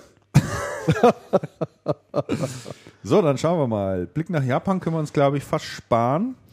Mit, ja, obwohl Sony steigt aus dem PC-Geschäft aus, ist vielleicht nicht ganz so uninteressant. Ähm, ist halt einer derjenigen, die auch gesagt haben, das rentiert Stimmt, sich irgendwie nicht mehr so aus. für uns und äh, das Vario-Geschäft. Ja, schade eigentlich. Waren immer nette Produkte, fand ich. Und äh, Sony auch einer der wenigen, die noch immer versucht haben, da irgendwie was Besonderes zu bieten. Ne? Mhm. So ein bisschen Ja. Mehrwert, aber scheint wohl auch nicht mehr Also ich, ich glaube aber, dafür. ich glaube aber, es geht zurück bei den normalen, auch bei den normalen PCs, Mhm. ähm, wieder dazu, den Kunden was Besonderes zu bieten und nicht mehr nur billigen Plastikschrott. Also das sieht man bei, bei jetzt bei so PCs, die neu eingeführt werden oder neu vorgestellt werden. Siehst Ja? du immer öfter. Mit, mit Alu, also alles, was sich so ein bisschen Und du in die Apple-Richtung so? an, ja, Notebooks. Notebook. Ja, gut. gut, bei Desktop-PCs nicht unbedingt, wobei der Desktop-Markt ja letztes Jahr gewachsen ist im vierten Quartal und zwar gar nicht so und zwar gar nicht so wenig. Also Desktop ist ein interessantes Marktsegment, was wirklich nicht tot ist. Auch interessant, hätte man früher so auch nicht gedacht. Desktop, IBEP, Pfui. Da gab es übrigens noch eine schöne Kolumne. Ich packe den Link dann auch mal in die Show Notes mit rein. Da steht drüber: It's a Sony, so what? Der beschäftigt ein Stück, sich ein Stück weit damit, ähm, welche Fehler Sony auch in der Vergangenheit gemacht hat, äh, um nicht mehr die alte Stärke zu haben. Und tatsächlich kann man sich noch daran erinnern. Früher hat man gesagt, It's a Sony und dann war das It's a Sony. It's a Sony einfach. Ne? Dann wusstest du, was du kriegst. Geiles Macht's wie Sony. ja, genau. Ne? Und, und äh, davon sind die ja mal abgerückt dann von dem Slogan. Weiß nicht, wie der dann, wie der dann anschließend hieß. Es steht in dem Artikel alles beschrieben, aber da zeigt er auch mal so die, die, die komplette Marketing- und Produktstrategie von, von Sony nochmal nach, was sie da alles für Fehler gemacht haben ne? und wie das da leider so den Bach runtergegangen ist. Ich stelle das andere auch mal dazu. Ich habe gerade gestern einen Artikel gelesen über den Walkman. Ich glaube, das ist irgendein Jubiläum. Ja, Markteinführung Walkman. Das war ein richtig toller Artikel über den ersten Walkman, der ist von einem Designer geschrieben, wie das gemacht ist, nach Designkriterien, was damals State of the Art war, was damals gab und was nicht. Das ja. richtig gut, wie dann Sony hergegangen ist und eine völlig neue Kategorie eingeführt hat, die es überhaupt nicht gab und die richtig viel bewirkt hat. Ja. War ein toller, toller Artikel, stelle ich auch mal dazu. Macht es. Dann wollte ich mit euch nochmal kurz sprechen über ein Thema, da wollte ich mal wissen, wie ihr das so einschätzt. Also man spricht ja sehr viel in dieser Mobile- und Smartphone-Industrie davon, wie geht es dort eigentlich weiter? Was kommt dort als nächstes? Da ist einerseits die, viele sprechen davon, es wird intelligente Smartwatches geben. Viel Intelligenz wird ans Handgelenk sozusagen wandern. Andere sagen, es wird sich mehr in den Bereich Gesundheit und Fitness bewegen. Fitness-Tracker, Gesundheitstracker, Gesundheitssensoren. Wie seht ihr dann dieses Thema? Ähm, nutzt von euch jemand so etwas, so ein Tracker? Du bist ja ein Sportler. Nutzt du da irgendwie etwas? Zeichnest du auf, wo du langläufst, was du an Kalorien verbrauchst, wie weit du gelaufen bist, wie oft du läufst? Ähm, ja und nein, muss ich dazu sagen. Also im Moment tue ich es nicht. Ich, Im Moment bin ich eher wieder gehe ich so einen Schritt zurück, Ja. laufe einfach los. Ich habe zwar eine Uhr, aber dann drücke ich nicht mal auf die Stoppuhr und ich laufe nach Lust und Laune und so. Aber ich habe es eine ganze Weile äh, tatsächlich halt äh, so äh, elektronisch unterstützt äh, betrieben und es gibt ja da Möglichkeiten ohne Ende. Du kannst das dann anschließend am PC auswerten und äh, so. Und das ist auch interessant. Ich finde das äh, für ein zielgerichtetes Training, wenn du auf irgendetwas hin trainierst, finde ich das auch eine ganz gute Unterstützung. Es äh, kostet aber auch eine Menge Zeit. Also zunächst kostet es natürlich auch ein bisschen Geld, dann kostet es aber auch eine Menge Zeit. Und es führt halt eben doch auch dazu, dass du dich sehr viel mit so Themen beschäftigt, mit dir selber beschäftigst. Und ich finde, das ist, muss nicht unbedingt sein, äh, sondern geh nach draußen, mach deinen Sport, hab Spaß und fertig ist. Ne? Also es, was anderes ist, wenn du Leistungssport machst und willst bei den Olympischen Spielen mitmachen, da ist es natürlich halt. Aber so. Aber wenn du, wenn du jetzt mal so in deine Timeline reinschaust, in, in, in, in Facebook, wie Mhm. viele Ankündigungen da mittlerweile reinkommen, ja, Runtastic, Ja, das ist der bin Hammer. wieder 3,8 Ja, ja. Kilometer gelaufen, die und die Zeit, m, 34 Höhenmeter dabei. Ja, es gibt halt wohl offensichtlich schon Bedürfnis der Leute, ganz viel. solche Dinge aufzuzeichnen und dann auch am besten noch zu scheren. Ja. Ja, das ist richtig. Also es ist schon eine ganze Weile dieser Trend und ich glaube, das wird auch noch ein bisschen, bisschen zunehmen. Ähm, und man merkt das ja auch an den Produkten, die angeboten werden. Es werden immer mehr, es kommen Ja. auch neue äh, Anbieter dazu. Äh, TomTom zum Beispiel ist mittlerweile nach Garmin ist schon lange drin, ist auch da ein, eingestiegen in den Markt. Epson hat angekündigt, bringt eine, bringt eine Uhr, warten wir aber in Deutschland immer noch drauf. Ähm, und äh, auch kleinere Anbieter mit diesen Fitnessarmbändern. Jawbone und ähnliches, ja. Genau, und äh, da ist offensichtlich ein, ein Bedarf und eine Nachfrage da. Ja. Finde ich schon ganz interessant, also ähm, was da auch an Funktionalitäten mit reinwandert. Äh, einige dieser Fitness-Tracker messen ja auch, wie gut du schläfst, also wie dein Schlafrhythmus auch ist, äh, kriegst du dann noch mit aufgezeichnet.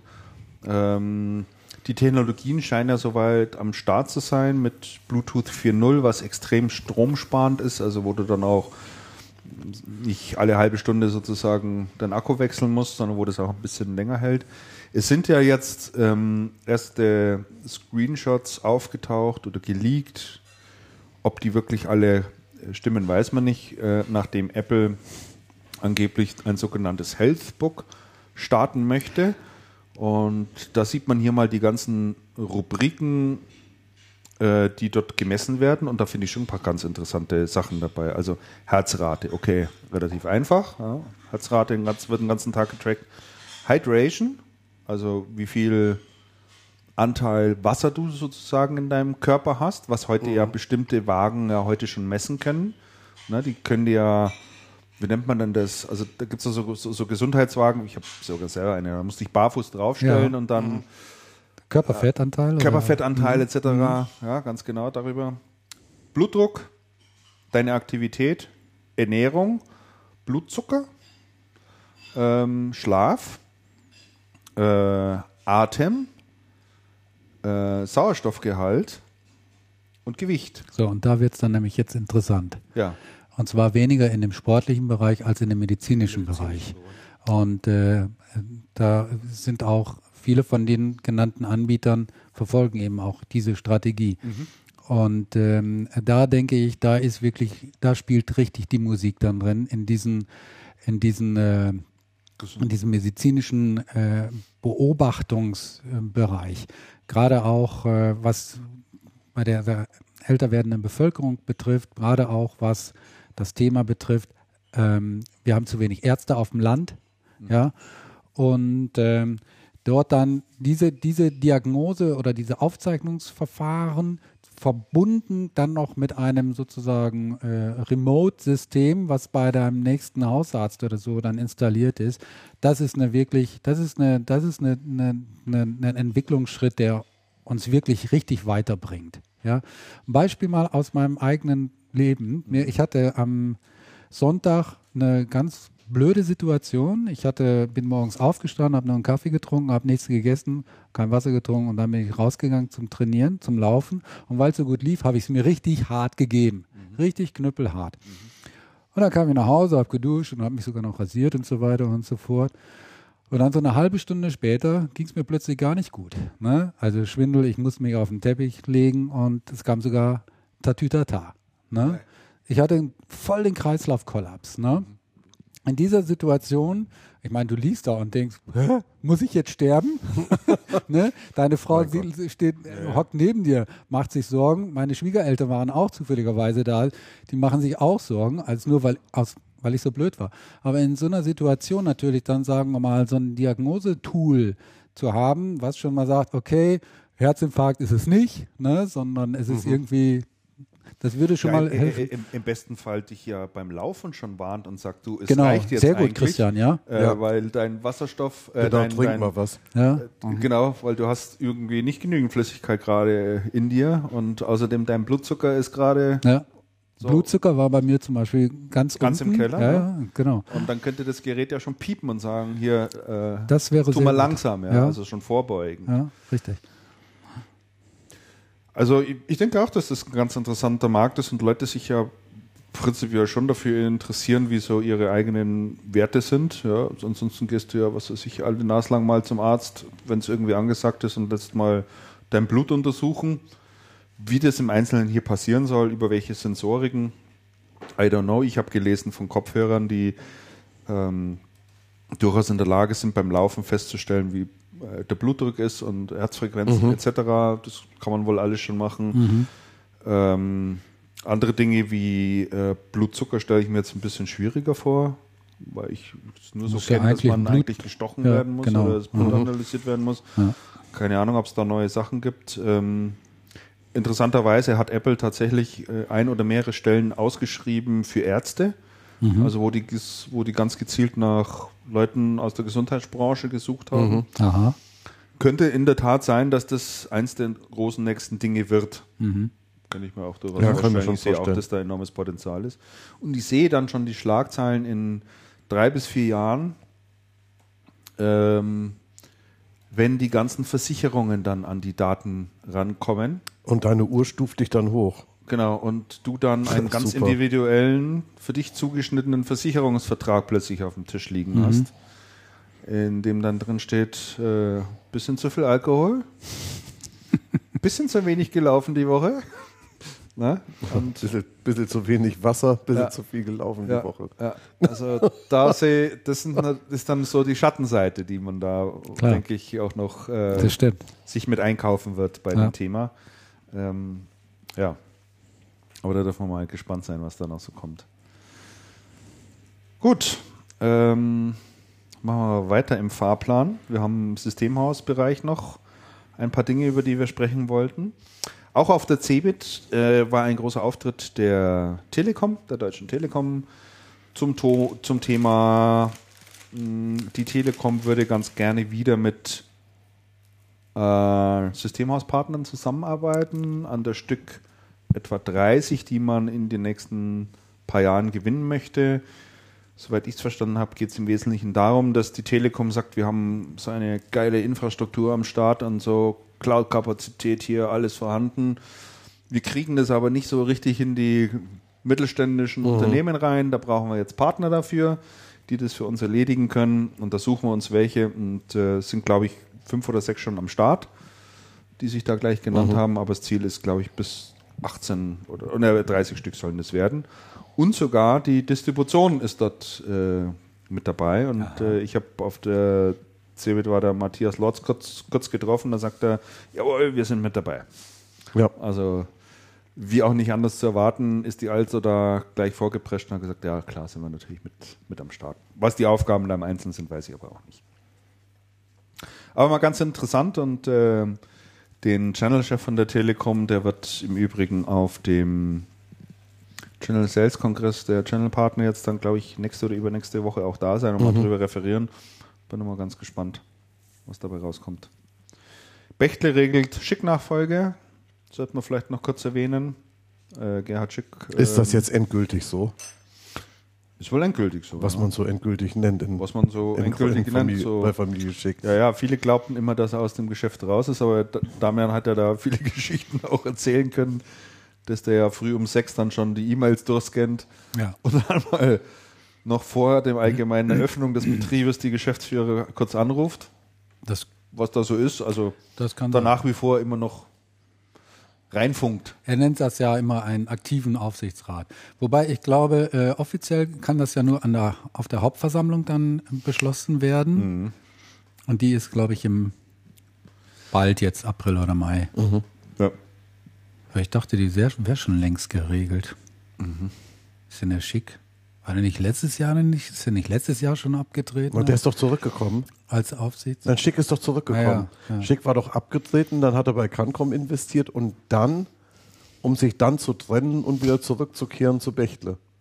So war das doch. Von Ja, der, ja, ja, ja. ich glaube ja, oder? Oder täusche ich mich? Kann gut sein, ja. Denke ja. ja. Ja. Was ist denn eigentlich aus, der, aus diesem Invest bei der Cancom geworden? Ja, jetzt hat er wieder- hat er kurze, Zeit weitergehauen. später, hatte kurze Zeit später beendet. Mit gutem Gewinn natürlich. Ja. ja. Sonst hätte er es wahrscheinlich nicht gemacht. Und zusammen mit dem anderen Ankerinvestor, der Cancom aus Regensburg, Ja. wie hieß der noch, hatten wir ja Naja, gut, aber Ja, hätten, sie, hätten, sie, hätten sie es noch ein bisschen gehalten, hätten sie noch viel hö einen viel höheren Gewinn erzielen können. Ja, aber das wollten die die aus Cancom-Aktie, die ist ja, die ist ja auch äh, gestiegen äh, durch die Decke und am Bächle Ja. ist ja jetzt so über 60 Euro die Aktie, ist der Hammer. Also beide haben sich ja. sehr gut entwickelt. Fritz und Marziol auch im Plus? Ja, Fritz und lesen? Mazziol, da in Deutschland ist, was was ein bisschen untergegangen ist, äh, dass die erhebliche Schwierigkeiten in der Schweiz haben. Ich glaube, die das war ein äh, Riesenbestechungsskandal. ja so ein Korruptionsskandal in der Schweiz. Ich Ja. glaube, die haben jetzt sogar ihre Aktivitäten in der Schweiz eingestellt oder die haben das Überhaupt Unternehmen. nicht mitgekriegt. Nee, nee, Das nee. war ganz, ganz Ja. massiv. Ja, Mhm. ja. Da mussten mehrere Leute gehen. Das ist in, in höheren Behörden aufgepoppt. Riesiger also Skandal. Richtig, richtig groß. war nicht nur Fritz und Mazziol involviert, aber eben auch Fritz und Mazziol. Also, die haben da, die hatten da eine echte Baustelle. Und ich glaube, wie gesagt, jetzt gerade gelesen zu haben, dass sie da die Geschäfte, dass sie sich aus der Schweiz da zurückgezogen haben oder sich wieder ganz neu aufstellen haben, neu anfangen. Okay. So, ich glaube, das war es aus dem schon. Haben wir den Cancom schon vermeldet? Camcom geht in die USA, das war eine interessante Meldung. Ja. Der letzte Channelcast ist zu lange her. Ich glaube, das haben wir auch noch nicht gesagt. Nee, haben das sich hatten in, wir damals haben sich in. USA beteiligt an einem Cloud-Anbieter, beziehungsweise einem Systemhaus, was sich als Cloud-Anbieter positioniert. Ja. Und kurze Zeit, lustig war, kurze Zeit später hat dann Bechtle ja bekannt gegeben, sie hätten Sie jetzt in hätten den auch- USA auch eine Kooperation. Sie haben zwar keine übernommen, aber haben Ja. dann mit einem amerikanischen Systemhaus eine Kooperation. Also die beiden. Habe ich mir dann auch gedacht. Ja, das kann man ja nicht so stehen lassen. Nee, nee, nee, nee, nee. Das kann man so nicht stehen lassen, genau. Genau. Wir brauchen jetzt auch eine Botschaft an unsere Aktionäre. So Macht's es. mal eine Kooperation da drüben, dass wir wenigstens was haben. Ganz genau. Ja? Ja. Ja. ja, gut, was da im Einzelnen draus wird. Keine Ahnung, vielleicht haben wir irgendwann mal wieder die Gelegenheit, mit Klaus Weinmann über dieses Thema zu sprechen. Er ist ja sehr viel in den USA auch unterwegs, Ja. aber auch aus anderen Gründen. Und da kann er ja, denke ich, auch mal ein bisschen drüber erzählen, was er dort alles macht. Er hat ja eine ganz interessante äh, Stelle geschaffen in seinem Unternehmen, ähm, einen sogenannten Trend Scout, der voll amtlich und Vollzeit äh, unterwegs ist auf der ganzen Okay. Welt und nach neuen Business-Trends sucht. Finde ich interessant. Und äh, der das dann auch aufbereitet und sagt, was böte dieses Geschäft für ein Systemhaus an Chancen? Ist da irgendwie was machbar? Äh, allein das finde ich schon eine sehr interessante Herangehensweise, weil Systemhäuser eigentlich eher so die reaktiven Partner sind, also darauf Ja. warten, was die IT-Industrie tut, ja, und was der Hersteller XY an neuen Produkten an den Start bringt, und dann versucht man das irgendwie zu verkaufen. Aber weil man geht da jetzt einfach einen Schritt weiter, der ist in meinen Augen ziemlich angefixt von den ganzen Internetthemen, Ja. ähm, auch sozialen Netzwerken etc. ist er ja auch unterwegs. Man trifft ihn dort auch. Und er beschäftigt sich viel dort mit. Er beschäftigt sich mit Silicon Valley, mit Startups. Immer ganz vorne mit dabei. Kennt sich super aus. Ich, glaub, ich habe auch den Eindruck, dass der Weinmann derzeit so richtig viel Lust an, an einem Business hat und äh, dementsprechend halt auch viel tut. Und seine Schultern werden immer breiter. Ne? Ja, ja, ja. ja, ja. Sind ja auch gut unterwegs, die ja. Na, das ist schon, das ist schon echt interessant, ja. Na, vielleicht, wie gesagt, vielleicht haben wir demnächst mal die Gelegenheit, wieder mit ihm zu sprechen. Und dann können wir uns das anhören. Ja, machen wir weiter. Wir haben noch Office für iPad. Haben wir vorhin drüber gesprochen und das müssen wir vielleicht mal alles so ein bisschen in, in den Kontext setzen. Es äh, lange Zeit bekannt, dass Steve Barmer ja ähm, da zurückgetreten ist und äh, den Weg frei gemacht hat. Äh, dann war ja lange Zeit die Suche nach einem Nachfolger. Das hat ja, glaube ich, von Herbst letzten Jahres bis zum Ja. ja. fast Frühjahr jetzt gedauert. Man wollte ja da eigentlich viel äh, früher schon fertig sein. Da wurde ja vom jetzigen Ford-CEO bis zu Elop und sonstigen Leuten alles Mögliche gehandelt. Geworden ist es jetzt dann letztendlich einer aus dem Unternehmen selbst, der, der Herrn, ähm, ich habe den Namen noch nicht so wirklich Nadella. richtig Nadella. drauf. Nadell, Nadella. genau. Äh, der vorher das Cloud-Business, glaube ich, äh, Ja. bei Microsoft äh, geleitet hat. Ja, und ähm, der wirbelt da jetzt schon ganz, ganz ordentlich rum. Der, äh, vor ein paar Tagen hat Microsoft Office fürs iPad an den Start gebracht. Es gibt ja viele Gerüchte darüber, dass dieses Produkt schon lange, lange Zeit fertig war. Mhm. Und äh, Steve Ballmer aber nie wollte, dass es äh, auch an den Mhm. Start geht. Und Nad- Nadella macht das jetzt komplett andersrum. Er hat eine neue Strategie ausgegeben, sagt äh, Online first, Mobile first. Und ja, bringt deswegen eben Office an den Start, kostenlos für das iPad. Und das Geschäftsmodell sieht dann so aus, dass man es, um Dinge anschauen zu können, Präsentationen, Word-Dateien, sonstiges äh, umsonst haben kann. Wenn man aber produktiv damit arbeiten möchte, braucht man einen Office 365 Account Mhm. und muss es dann eben auch ent entsprechend bezahlen. Ist ja dann auch nicht wirklich Partnergeschäft mehr. Ne? Mhm. Ist ja eigentlich so direktes Das ist App Store. Endkunden, Endkunden Das App Store, das Apple App Store. Ne? Ja. Es soll ja die nächste Version für ähm, Office für den Mac auch kommen. ja, die Gibt's, ist auch gibt's, angekündigt. gibt's Gerüchte. Ja, die ist auch angekündigt. Und das wird irgendwie auch Zeit. Ich finde da hat das, auch, tatsächlich mal eine das die- auch richtig. Ja, da hat auch tatsächlich mal einer in die Story geschaut und es ist auch ganz erstaunlich. Das PowerPoint war ursprünglich, gab es als erstes für den Mac. Echt? Das war nicht ein Windows-Programm. Ja. Das war eigentlich immer ein Mac-Programm und ist dann später adaptiert worden auch für Windows und dann in das Office-Paket mit rein. Also insofern in alter Tradition sozusagen. Ja. Dann was auch, ähm, denke ich, ein ganz, interessant, äh, ganz interessantes Phänomen ist. Ich weiß nicht, wer angefangen hat, aber ich glaube, es war Amazon, die irgendwie vorgeprescht sind und haben gesagt, wir machen jetzt mal eben unsere ganzen Cloud-Angebote 60 Prozent günstiger. Alle Dienstleistungen, die wir dort haben, von der Einlagerung von Daten über virtuelle Maschinen, die man sich anknipst. Und die haben ja da wirklich eine ganz ausgefeilte und sehr, sehr gute Infrastruktur am Start. So ziemlich jedes Start-up und Internetfirma, die was auf sich hält, baut auf deren Infrastruktur in der Regel auf. Haben damit angefangen und es war dann zwei, drei Tage später, ist ja Google nachgezogen, hat gesagt auch, ja, bei uns auch alles 50, 60 Prozent günstiger. Und jetzt kam, glaube ich, gestern oder vorgestern war es auch noch Microsoft, Microsoft. um die Ecke und hat gesagt, wir auch. Das ist ein erheblicher Also- Preiskampf, der da, Irre. der da tobt. Das ist irre. Auch von anderen Cloud-Anbietern wie Rackspace und so, die muss ja, da muss ja, da müssen die Preise ja richtig massiv gerutscht sein. Ja, und ich habe mir dann so überlegt, warum machen die das? Ähm, wollen die sich da gegenseitig ausstechen mit ihren Kapazitäten? Aber das ist irgendwie schwachsinnig. Ich habe mir dann nur gedacht, naja, die wollen natürlich ihre ganze Infrastruktur einerseits noch besser auslasten. Und jetzt liefern die eigentlich den ganzen Anbietern, die ihre Dienste da drauf setzen, noch viel mehr Argumente, zu Unternehmen zu gehen und zu sagen, geh in die Cloud rein. Weil du hast da mittlerweile jetzt dann Kostenvorteile, die kannst du einfach nicht mehr so einfach wegdiskutieren. Ja. Und da wird dir halt jeder Controller in jedem Unternehmen wird sagen, wenn wir das machen und unser Gerümpel, was wir da im Moment am Start haben, rausschmeißen, amortisiert sich das halt nun mal in einem Dreivierteljahr, in einem Jahr.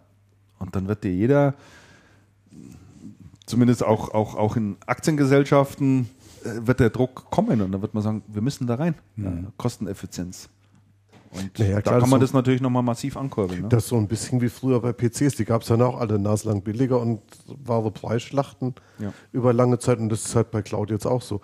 Ähm, zeigt für mich auch so ein bisschen, wie, ähm, wie sehr im Mainstream Cloud zumindest in den USA schon angekommen ist. Da gibt es jetzt diese ganz üblichen Marktmechanismen, die es ja in, in so Wachstumsmärkten halt dann so gibt. Ja. Da geht die Post ab. Mhm. Bin mal gespannt, wann das erste DCI-Mailing rausgeht mit Cloud-Angeboten. wenn das passiert, Du wirst als Erster wissen. wenn das passiert, Ja. dann, dann ist es hier aber im absoluten dann ist Mainstream. angekommen? Ja, aber hoppla. Aber hoppla, das glaube ich aber schon. Wird wahrscheinlich aber auch noch eine Weile dauern. Interessanter Gradmesser. So, jetzt hatte ich hier noch eine ganze Menge an Druckerthemen aufgeschrieben, aber ähm, A, habe ich da nicht so das Hintergrundwissen und ich hatte eigentlich ursprünglich mal geplant, den Kollegen Weiler mal hier äh, bei dem Thema mit einzubinden, weil ich so der Meinung bin, dass sich im Druckermarkt gerade so einiges tut. Also Tintenstrahltechnologie, die hier vorgestellt wird von Epson, die sagen, wir können da mal so diese ganzen Abteilungsdrucker ersetzen, damit äh, Ja. der Tintentank hält für 65.000 Ei- Ausdrucke. Das sind ja dann schon mal irgendwie so ein kleiner Benzinkanister, der da irgendwie mitläuft. Ähm, Damian, du weißt mehr. Naja, also Business, Inkjet, was ist an dem Business Thema dran? haben wir schon vor einem Jahr ausführlich drüber gesprochen. Haben wir? Letztes Jahr über, haben wir über, schon über, über die, Business Inc. die, Ja. über, über Business Inc. mit Epson und mit HP, die da vorgeprescht sind. Das ist der, das ist der Teil des Channel. Cast, wo der Kollege Yoshi Schmidt von Brasa immer den Finger zeigt und sagt, ihr habt uns nicht genannt. ja, haben, können wir auch. Können wir auch. In Können Inkjet, wir auch, Business stimmt. Inkjet. Ja. Deshalb hier, Brasa macht das also auch, nicht nur HP und, und, und Epson, Ja. die Trommel nur lauter. Äh, aber haben wir letztes Jahr schon ausführlich drüber gesprochen, über dieses Thema. Hier äh, über, und dann gibt's natürlich halt immer so Showcases. Ne? Wie, wenn ich das jetzt hier lese, äh, was war das? Äh, Epson druckt 75.000 Seiten mit einer Tintenkartusche. Hm, ja, klar.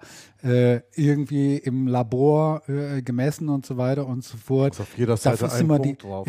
ja, da ist immer die Frage, was bedeutet, Da das für, was, für, was bedeutet denn das für die Praxis und so? Und dann bringt Brasa jetzt einen, einen Gerät, der macht 100.000 Seiten, was weiß ich, in einer Sekunde oder so, ne? Ähm, ja, ist immer, immer, immer eine tolle, tolle, tolle Schlagzeile, auch wenn ich das hier sehe. Experte, Papierdrucker sterben in vier Jahren aus. Ich habe jetzt den Artikel nicht gelesen, aber ich meine, ich sage nur Stichwort papierloses Büro. Ja, Gibt es äh, seit zehn Jahren das Thema? ja, mindestens. Ah ja, was soll man immer von solchen Sachen halten? Ne? Also es bietet einem immer Anlass, mal wieder darüber zu sprechen und ja, muss man aber nicht. Also ich habe Die meisten Dinge, über die man sprechen kann, muss man aber nicht. Ne? Okay. Man also kann ich habe was, schweigen. ich habe aus dem äh, aus dem Tinten, aus dem Druckergeschäft wirklich was Interessantes gehört. Jetzt jetzt neulich hatte ich auch mal drüber geschrieben, glaube ich. Und zwar ist es so, es wird ja mehr ähm, ähm, Printing as a Service steht, da- steht da drauf. Also Drucken online an, angeboten. Das heißt, man druckt übers, also man druckt was aus, was man auf dem Handy hat und das halt auf einem Drucker, der irgendwo steht, bei einem Dienstleister, ähm, übers Internet oder auch im eigenen Unternehmen. Es gibt ja sehr viele Drucker, die äh, IP-Adressen haben, die im Netzwerk hängen. Und es ist anscheinend so, dass inzwischen ähm, immer mehr Drucker, die äh, von Hackern angegriffen werden, und zwar die, die, die Schwachstellen im, im äh, Unternehmensnetzwerk sind. Ja. Das heißt, es, du kannst als Hacker dann losgehen und kannst ähm, eine Seite auf irgendeinem Drucker ausdrucken, der irgendwo steht und den Leuten dann sagt, dieser Drucker ist gehackt und okay, das ist die harmlose Variante. Aber anscheinend ist es so, dass die ähm, Drucker nicht in die, in die Firewall-Infrastrukturen eingebunden sind. Das heißt, über den Drucker kommst du erstens auf die Druckerfestplatte, aber zweitens auch ins ganze Netzwerk und dann auch auf die Server. Ja. Muss eine erhebliche Schwachstelle sein. Und es gibt mehrere Dienstleister, die das inzwischen auch thematisieren und da ähm, Sicherheitsüberprüfungen anbieten. Das ist so ein Thema, was von den klassischen Sicherheitsanbietern überhaupt nicht adressiert wird, weil die immer auf kleinen Server gehen und niemals auf irgendwelche Peripheriegeräte, weil die früher, weil es früher keine Rolle gespielt hat. Leute, die was von Druckern verstehen, wissen das schon lange. Ich kann mich erinnern, vor einigen Jahren, als ich ein Gespräch mit Heino Deubner hatte, als er noch Druckerfachmann.de äh, war und nicht also, da hatte er mir das schon erzählt, dass also der Drucker, ich habe gesagt, Drucker gibt ja nichts langweiligeres als Duck, Drucker. Mhm. Und er hat mir da heftigst widersprochen und hat gesagt, gerade unter Sicherheitsaspekten ist der Drucker halt ein ganz sensibles Gerät, weil so eine Einfallschleuse für halt ja. eben böse äh, böse Buben, die, die, die da ins Netzwerk rein wollen. Das ist das, was du jetzt gerade auch gesagt hast. Also immer noch. Ja, die Geräte, die teilweise eigene Festplatten mit drin haben, wo die Dokumente ah, ja, zwischengespeichert ja, werden, das sind dann irgendwie 50.000 Dokumente auch noch drauf. Ne? Genau. Ja klar, es gibt ja immer wieder diese, diese ähm, Skandale, wenn irgendwelche Drucker abgelöst werden und dann, und dann irgendwo auf den Schrott wandern. Mhm. Mit nicht gelöschten Festplatten und und und und was, was auch gar kein gar nicht trivial ist. Gut. Hatten wir, glaube ich, auch schon mal drüber gesprochen. Also jetzt haben wir doch ein bisschen über das Thema Drucken gesprochen, obwohl Gott sei nicht, Dank. Obwohl wir es eigentlich gar nicht wollten. Und äh, haben Brother genannt. Also, ja, das war mir jetzt ganz wichtig. Und zwar mit einer richtigen Innovation. mit einer Innovation, genau. Mehrfach. Richtig. Die hatten wir vorher schon genannt bei dem Drucker für Frauen. Genau. Ah ja, stimmt. Brasser, stimmt. Heute ja. ist die Brasser-Sendung. Ja. Grüße an Yoshi. Dann kommen wir auch schon langsam in Richtung Ende. Ich glaube, die wichtigsten Warte, Themen einen, haben wir für heute so durch. Sekunde, wenn einen habe ich noch, den, ja, müsste ich, den müsste ich gerade noch, den müsste ich gerade noch reinbringen, weil ich dort gewesen bin. Die Cebit hatten wir schon, hatten wir schon durchgesprochen. Ja. Ähm, was nachzutragen ist, ähm, es gab tatsächlich für mich ein echtes Highlight auf der Cebit. Das war eine Pressekonferenz von HP. Mhm. Erstens, HP ist auf der Cebit mit einem eigenen Stand. Man kam in die Halle 4 rein, an der Microsoft ist. Man kam durch diesen Hallenhaupteingang rein. Es war ein großes HP-Logo. Mhm. Das Donnerwetter, verkehrte Welt. Das ist ja mal interessant. Und das ist der, die ehemalige Standfläche, die früher Citrix gehört hat. Mhm. Und die sind anscheinend weg und HP hat es übernommen. Und HP hat auch, hat auch einiges gezeigt. Haben ganz interessante SAP-Geschichten SAP da gezeigt.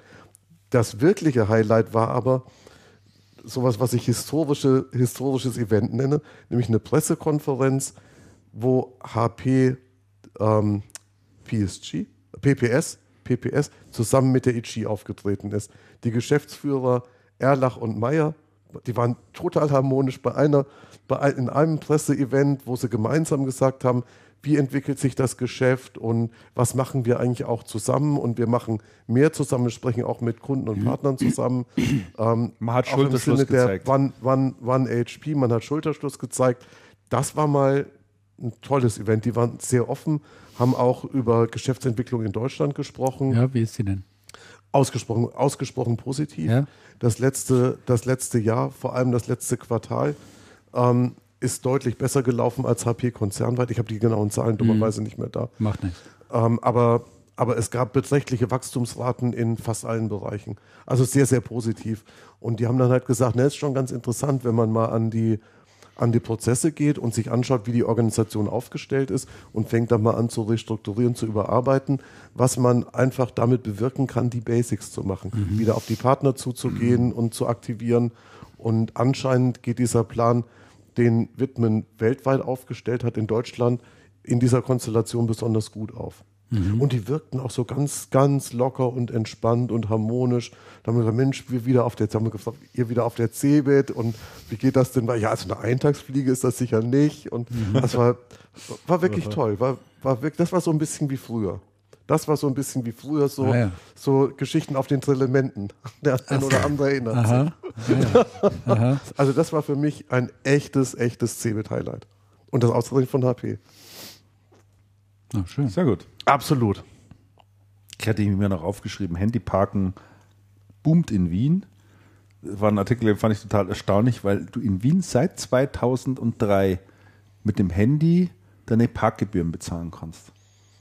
Das ist gut. Also Warum findest du das erstaunlich? Ja, weil das hier nirgendwo geht. Also. Nein, das, das geht hier. Hier schiebst du eine Scheckkarte in den, also in den Automat, dann funktioniert der nicht. Ich ja, kann die Scheckkarte nicht lesen. Drei Automaten habe ich heute so eine, ausprobiert. Hier unten vorm Haus. Kom ja, komplett, der geht nicht. Komplett fürchterlich. Nee. Der, ich glaube, da drüben auf der anderen Seite, der ging, der ging vor, vor, vor Monaten mal. Der, die anderen, das ist, und da repariert auch keiner irgendwas. Mhm. Aber ein Ticket kriegst du trotzdem, wenn du stehst. Ja. In München geht ja inzwischen ähm, U-Bahn kaufen, U-Bahn-Ticket und S-Bahn-Ticket kaufen übers Handy mhm. mit einer App. Und das geht gut, habe ich schon ein paar Mal gemacht. Mhm. Aber das geht, das geht wirklich gut. Also ich will das auch. finde Ja, das, natürlich. find das gut. Ah, Im jeden Smartphone-Zeitalter finde ich das einfach angemessen, dass man seine Parkgebühren per Handy bezahlen kann. Und ich meine, wenn die Österreicher das schon seit elf Jahren beherrschen, Wie funktioniert denn dann da die Kontrolle? Also geht die Politesse dann von, du kannst ja, legst ja nicht dein Smartphone dann da rein. sondern- Nee, Wie die, soweit ich das verstanden habe, äh, schaut die Politesse anhand deines dein Kennzeichen nach Ja. und sieht, ob du gebucht hast Ach so. in der Datenbank Ah ja. sozusagen. ja. Aha. Ach, die schauen in die Daten, das ist ja clever. Ganz genau, die schaut halt einfach nach, ist der Wagen Irgendwie clever. eingebucht Mhm. Über Handy sozusagen. Ja. Ich verstehe. Du hast also deine, dein, dein Kennzeichen hinterlegt und dann sagst du, ich parke ab jetzt. Mhm. Und dann, wenn du zurückkommst, sagst du, ich bin jetzt wieder da. Dann. Aber das äh, ist natürlich super, weil hast du hast halt dann ja sozusagen minutengenaue äh, genaue Abrechnung, Ganz weil genau. so haben wir jetzt eingeworfen. schön, gell? Was war das denn? Das war mein iPad. Immer wenn ich eine Das war ein Nachricht, Waldhorn. eine, ja, wenn ich, wenn ich eine Mail von meinem Chef kriege, dann Donnerwetter. geht über. da weiß ich, oh, oh, oh. Jetzt muss ich wieder hier wir mal. müssen abbrechen. Wir müssen an dieser Stelle leider, leider den Podcast beenden. genau. Der Chef ruft. Und überhaupt ist meine Parkgebühr abgelaufen. Richtig. ja, ja. Ja, Wahnsinn. Wir, wir sollten eine Sache noch erwähnen, weil Ja, was das, schreibt er denn? Vielleicht ist es Genau, ja für uns interessant. Ich kann aber nachschauen. vielleicht betrifft uns das. Christian, wir brauchen dich sofort. Nein, geht um, um Meeting. Ah ja, klar. Meetings sind Ja, sensationell. Meetings. Das ist das, der Punkt, den ich Den am meisten, an den ich am meisten ähm, begrüße, seitdem ich selbstständig bin, dass ich nicht mehr so viele Meetings, kaum das noch ich Meetings habe. Neben diesem Anf Weg hin und zurück ins Büro. Bis ich heute wieder festgestellt habe, stehst du auf dem mittleren Ring im Stau und ich habe gedacht, mal, mal früher hattest du das fast jeden Tag. Also der Weg mit dem Auto durch die Stadt ist nicht schön. also furchtbar. Nein, das ist nicht schön. Das stimmt. Und Meeting ist schon, ist schon richtig. Also mein, wenn ich mir meinen Wochenplan so anschaue, der ist geprägt von Meetings. Ja, ja klar, Ja. natürlich. Wir haben einen Punkt noch, den wollte ich unbedingt nennen, Ja. weil es ähm, Channelcast und zwar hier die Schattenredaktion betrifft, Mhm. nämlich den Michael Schickram. In Bayern waren ja Kommunalwahlen, ihr habt es ja auch verfolgt. Selbstverständlich. Und es sind zwei, also für, unsere Branchendinge vielleicht ähm, bedeutende Wahlergebnisse hat es gegeben. Das eine ist unser Kollege von der IT Business, der Erwin Gossner, ist in so einem Dorf bei Augsburg Bürgermeister, als Groß- Bürgermeister gewählt worden. Großeutinger. Ja. Großeiting. und- Großeutinger heißt das. Großeutinger, echt? Großeitingen, Großeitingen. Und zwar mit, ich glaube, 40 Stimmen Ganz Vorsprung vom CSU-Kandidaten für die SPD. Ganz knapp, ja. Also wirklich ganz knapp. Wobei er ja parteilos ist, ne? Ja, Freie Wähler. Ach, oder? in dem, Oder parteilos. in dem Er ist parteilos. Nein, es stand drin, Parteilos, Freie ja. Wähler, Schrägstrich, Nein, SPD. Er, er, Aber er ist parteilos. Er ist parteilos, aber äh, hat anderen haben die ihn Unterstützung. unterstützt. Äh, Ah, okay. Er Der ist Freien quasi Wähler. der, der SPD-Kandidat. Der SPD-Kandidat. Der, der, Ja. der, der frühere äh, Bürgermeister war ein SPDler ja. und die haben den Erwin unterstützt.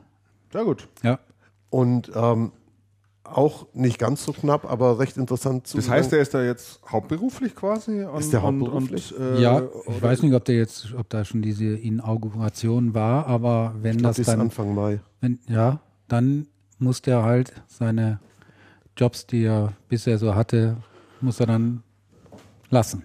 Ist das dann quasi wie, wie, wie, wie Elternzeit? Also du gehst aus dem Unternehmen raus und kannst dann irgendwie wieder zurückkehren? Das weiß ich oder nicht. Das weiß ich nicht. Muss ja irgendwie ein Stück weit, denke ich, auch abgesichert sein. Also, ne? wenn, wenn du Äh, das weiß ich nicht. Ich meine, jetzt gerade gestern war oder vorgestern hatte der Spiegel oder so berichtet, dass immer noch ein äh, hoher Prozentsatz der ehemaligen Bundestagsabgeordneten heute arbeitslos sind. Ja, sind halt eben auch nicht äh, so abgesichert. Und ich glaube, wenn er sagt, ich werde jetzt der Bürgermeister, der Vogelverlag und kündigt beim Vogelverlag, er muss kündigen. Ich glaube nicht, dass er dann wieder das Recht hat, anschließend beim Vogelverlag eingestellt zu werden. Das, also er muss richtig kündigen. Er wird nicht beurlaubt. ja, das ist aber dann schon ein mutiger Schritt, ne? Ja. Ich meine, der ist ja da wirklich auch schon Ja, das ist ein sehr, großer sehr Schritt, lange der ist dabei. lang dabei.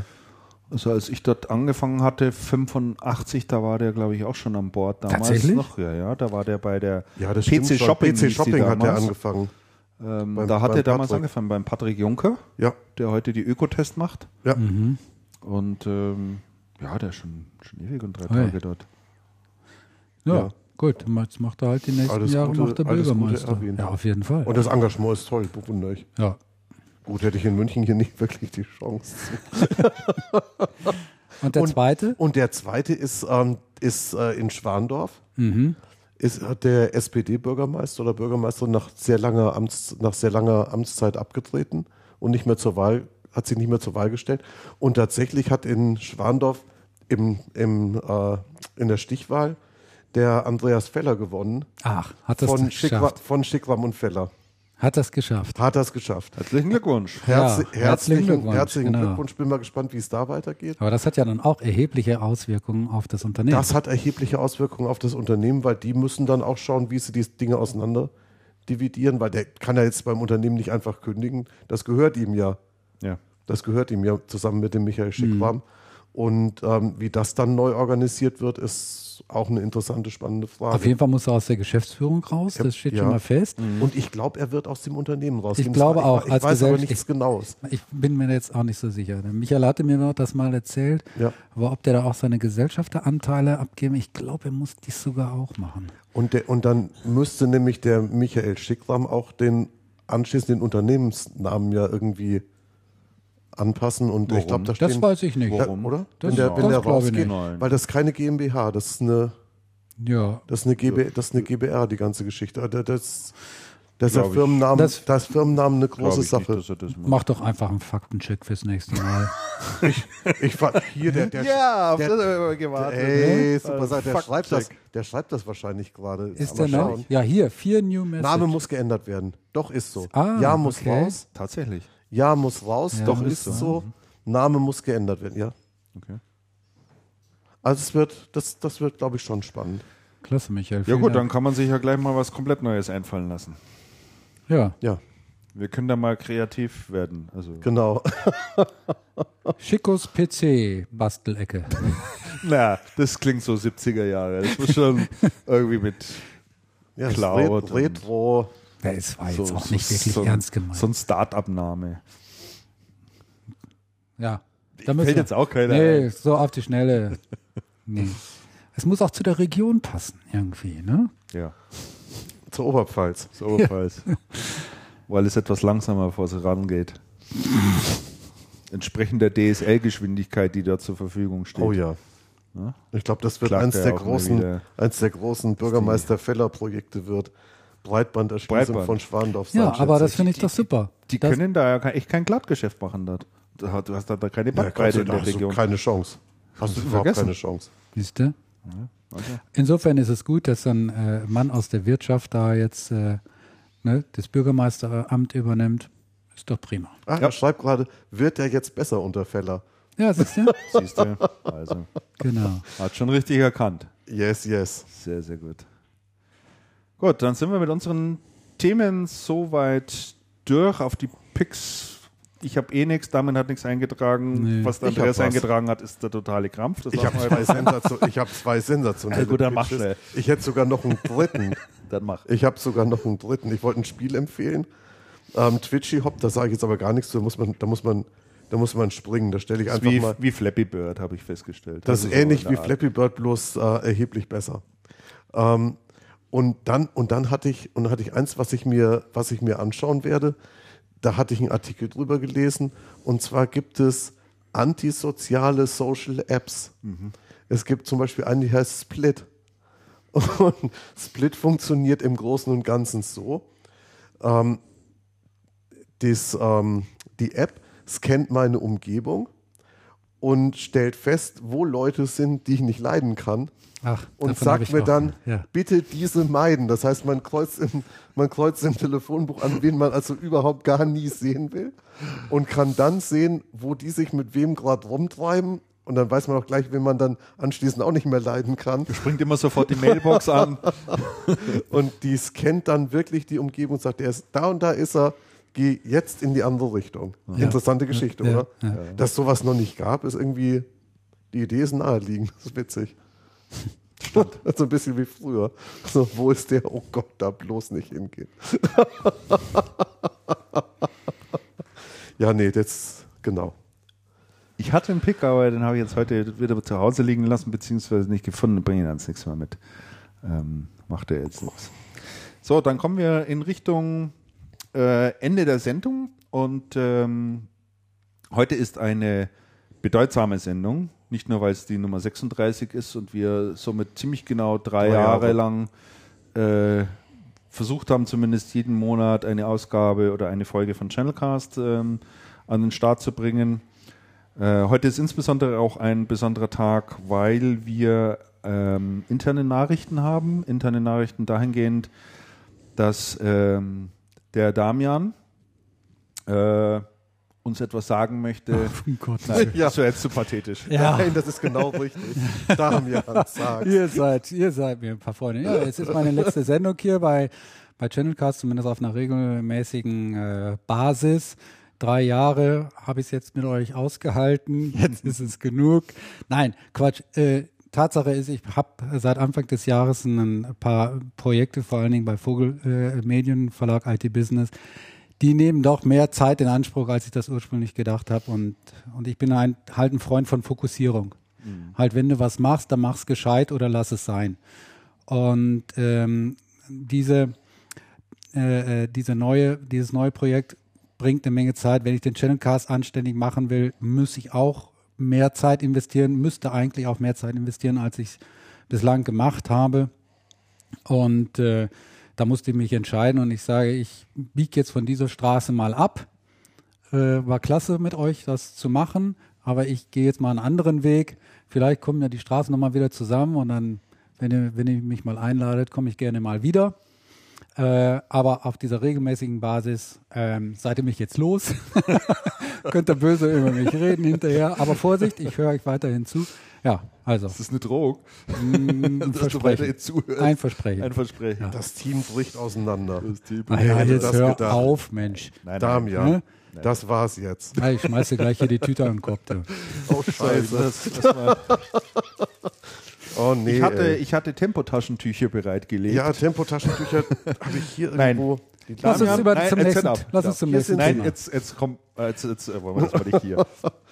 Damian, ich möchte dir an, äh, an der Stelle mal ganz herzlich danken für die tolle Zeit, drei Jahre. Ich habe sehr genossen, Andreas auch, weiß Ja, ich. doch. Also es war Ja, wirklich doch. immer klasse. Du bist und bleibst eine echte Bereicherung Vielen Dank. hier in dem Team und wir werden dich wirklich vermissen. Es ist wirklich eine sehr traurige Nachricht für uns, aber ich kann es natürlich verstehen und akzeptiere es natürlich auch. Würde mich riesig freuen, wenn wir dich ab und an mal, wenn du Sommerpause hast oder Winterpause oder wie auch immer es für dich absehbar ist, äh, jederzeit freuen, dich hier am Start zu haben und dich hier zu sehen. Ich kann ja meinen Kopfhörer mal behalten. Den würde ich jetzt mal noch nicht verkaufen. Und äh, ja, ähm, drei Jahre ist tatsächlich eine lange Zeit. Mir kam es gar nicht so lange vor. Nein, Äh, das ging wie im drei Jahre, Fluge. aber Die wir haben- Anfänge bei euch unterm Dach im Bügelzimmer. Ja, stimmt. Ach, Genau, herrlich. da haben wir gestartet. Schöne alte Fotos davon. Und äh, ja, dann äh, dir alles Gute, Damian. Vielen Dank. Fokussier dich auf deine Projekte. Ich glaube, das ist alles ganz vielversprechend, was du dort machst. Und da kann man wirklich viel Herzblut auch reinstecken. Ich weiß, dass du das dann auch gerne machst. Ich glaube, man muss es auch Und tun. äh, muss es auch ich glaube, man muss es auch tun. Bei, bei neuen Formaten, richtig. sonst äh, ist das schwierig. Genau. Jetzt kommt, ähm, müssen wir dazu sagen, liebe Hörer, Andreas und ich, Ja. Wir werden weitermachen. was, sollen wir, was sollen wir auch tun? Wir werden weitermachen und äh, Wir können nichts anderes. Wir können nichts anderes. Ähm, werden aber sicherlich einige Dinge neu machen. Ähm, da wollen wir euch aber überraschen. Wir machen jetzt hier mal noch keine großartige Vorankündigung, was da kommen wird. Was ich aber schon mal in Aussicht stellen kann, aber das ist jetzt auch eher so ein bisschen internes Gelaber. Wir, wir, ja, ja, es gibt ja ein paar, die, die, die, die wollen es noch ein bisschen genauer wissen. Wir haben hier so das Thema, dass wir jedes Mal, also wir senden ja immer vom Andreas aus, äh, hier von seinem was ist das, Esstisch, Esstisch. ja, Esstisch. Esszimmer, genau. Und müssen dann jedes Mal hier diese ganze Technik an den Start bringen. Ja? Und ich mache jetzt dann nachher nochmal abschließend ein Foto, weil da ist man jedes Mal ungefähr eine Stunde beschäftigt, bis man wirklich alles am Start hat, alles eingestellt hat, wir raus streamen können etc. Äh, das wird sich alles ändern. Der Mixer hier fliegt raus. Äh, ich habe ähm, setze jetzt auf Aufzeichnung auf Notebook mit einer tollen Software, die heißt Reaper. Äh, ist ein Open Source Produkt und oder Open Source Software und in der Podcast-Szene gibt es jemanden, der sich diese Software ein bisschen angenommen hat und die für Podcasting-Zwecke zurechtgestutzt hat und ich glaube, damit kommen wir ganz gut klar. Wir denken über ein paar neue Formate nach und über ein paar Veränderungen, die man jetzt nach drei Jahren mit dem Weggang vom Damian vielleicht auch an der Zeit ist, dass wir ein paar Sachen einfach ändern und neu machen. Da wollen wir mal ein bisschen in uns gehen. Also bleibt uns trotzdem gewogen. Es wird weitergehen mit Channelcast. Der ähm, nächste Channelcast kommt bestimmt. Der nächste kommt ganz bestimmt, richtig. Alles weitere dann zum neuen Format sicherlich in der Folge 37, würde ich sagen. Genau. Ja. In Kürze. Sehr gut. Damian. Bin entsetzt. Na jetzt. Ein bisschen. Schniff. Lass, Lass uns Schluss machen. Ja, ist wohl besser. Das, Park, das Parkticket. Ja, ich habe aber, ich habe, ich habe aber tatsächlich, äh, äh, als du mir das gesagt hattest, Damian, mich dann einen Abend noch hingesetzt und gesagt, irgendwie brauche ich jetzt noch irgendwas Besonderes für den Damian, den können wir jetzt nicht einfach nur so äh, die Hand schütteln und dann sagen, auf Wiedersehen, schön war die Zeit mit dir. Ich habe mir gedacht, von Damian müsste ich eigentlich noch irgendwie ein schönes Lied raussuchen. Da ja, jetzt ich, bin ich aber da sehr habe, Da habe ich mich den Abend hingesetzt und es war gar nicht so einfach, mhm. wo ich mir gedacht habe, es muss thematisch einigermaßen passen und es sollte Aha. auch von der Stilrichtung etwas sein, wo Damian sagt, okay, das ist so, passt so. Ne? Jetzt bin ich ja gespannt. So, ja, ich auch. das spielen wir jetzt mal ein. Ich bin mir da nicht sicher, ob ich es dann in, der, in dem offiziellen Podcast, den wir dann in iTunes äh, haben werden, noch drin lasse, ehrlich gesagt, weil Urheberrecht, GEMA etc. pp. Ah, ja. Nicht, dass da mhm. eine, eine riesen Ding da noch auf mich zukommt, aber ich glaube jetzt hier zumindest für diejenigen, die noch live sind. Du kannst einen Audio-Leak können, können, können wir es noch machen, ein Audio-Leak ja, oder ein Hinweis oder so. Ja. so. Damian, hier kommt dein Lied. So, das war noch für ah, dich zum Abschluss. Super, vielen Dank. Also, Wo waren gleich die Tempos nochmal? Toller Song. wer ja, ich fasse. Äh, die Ärzte gedacht, oder wer ist das?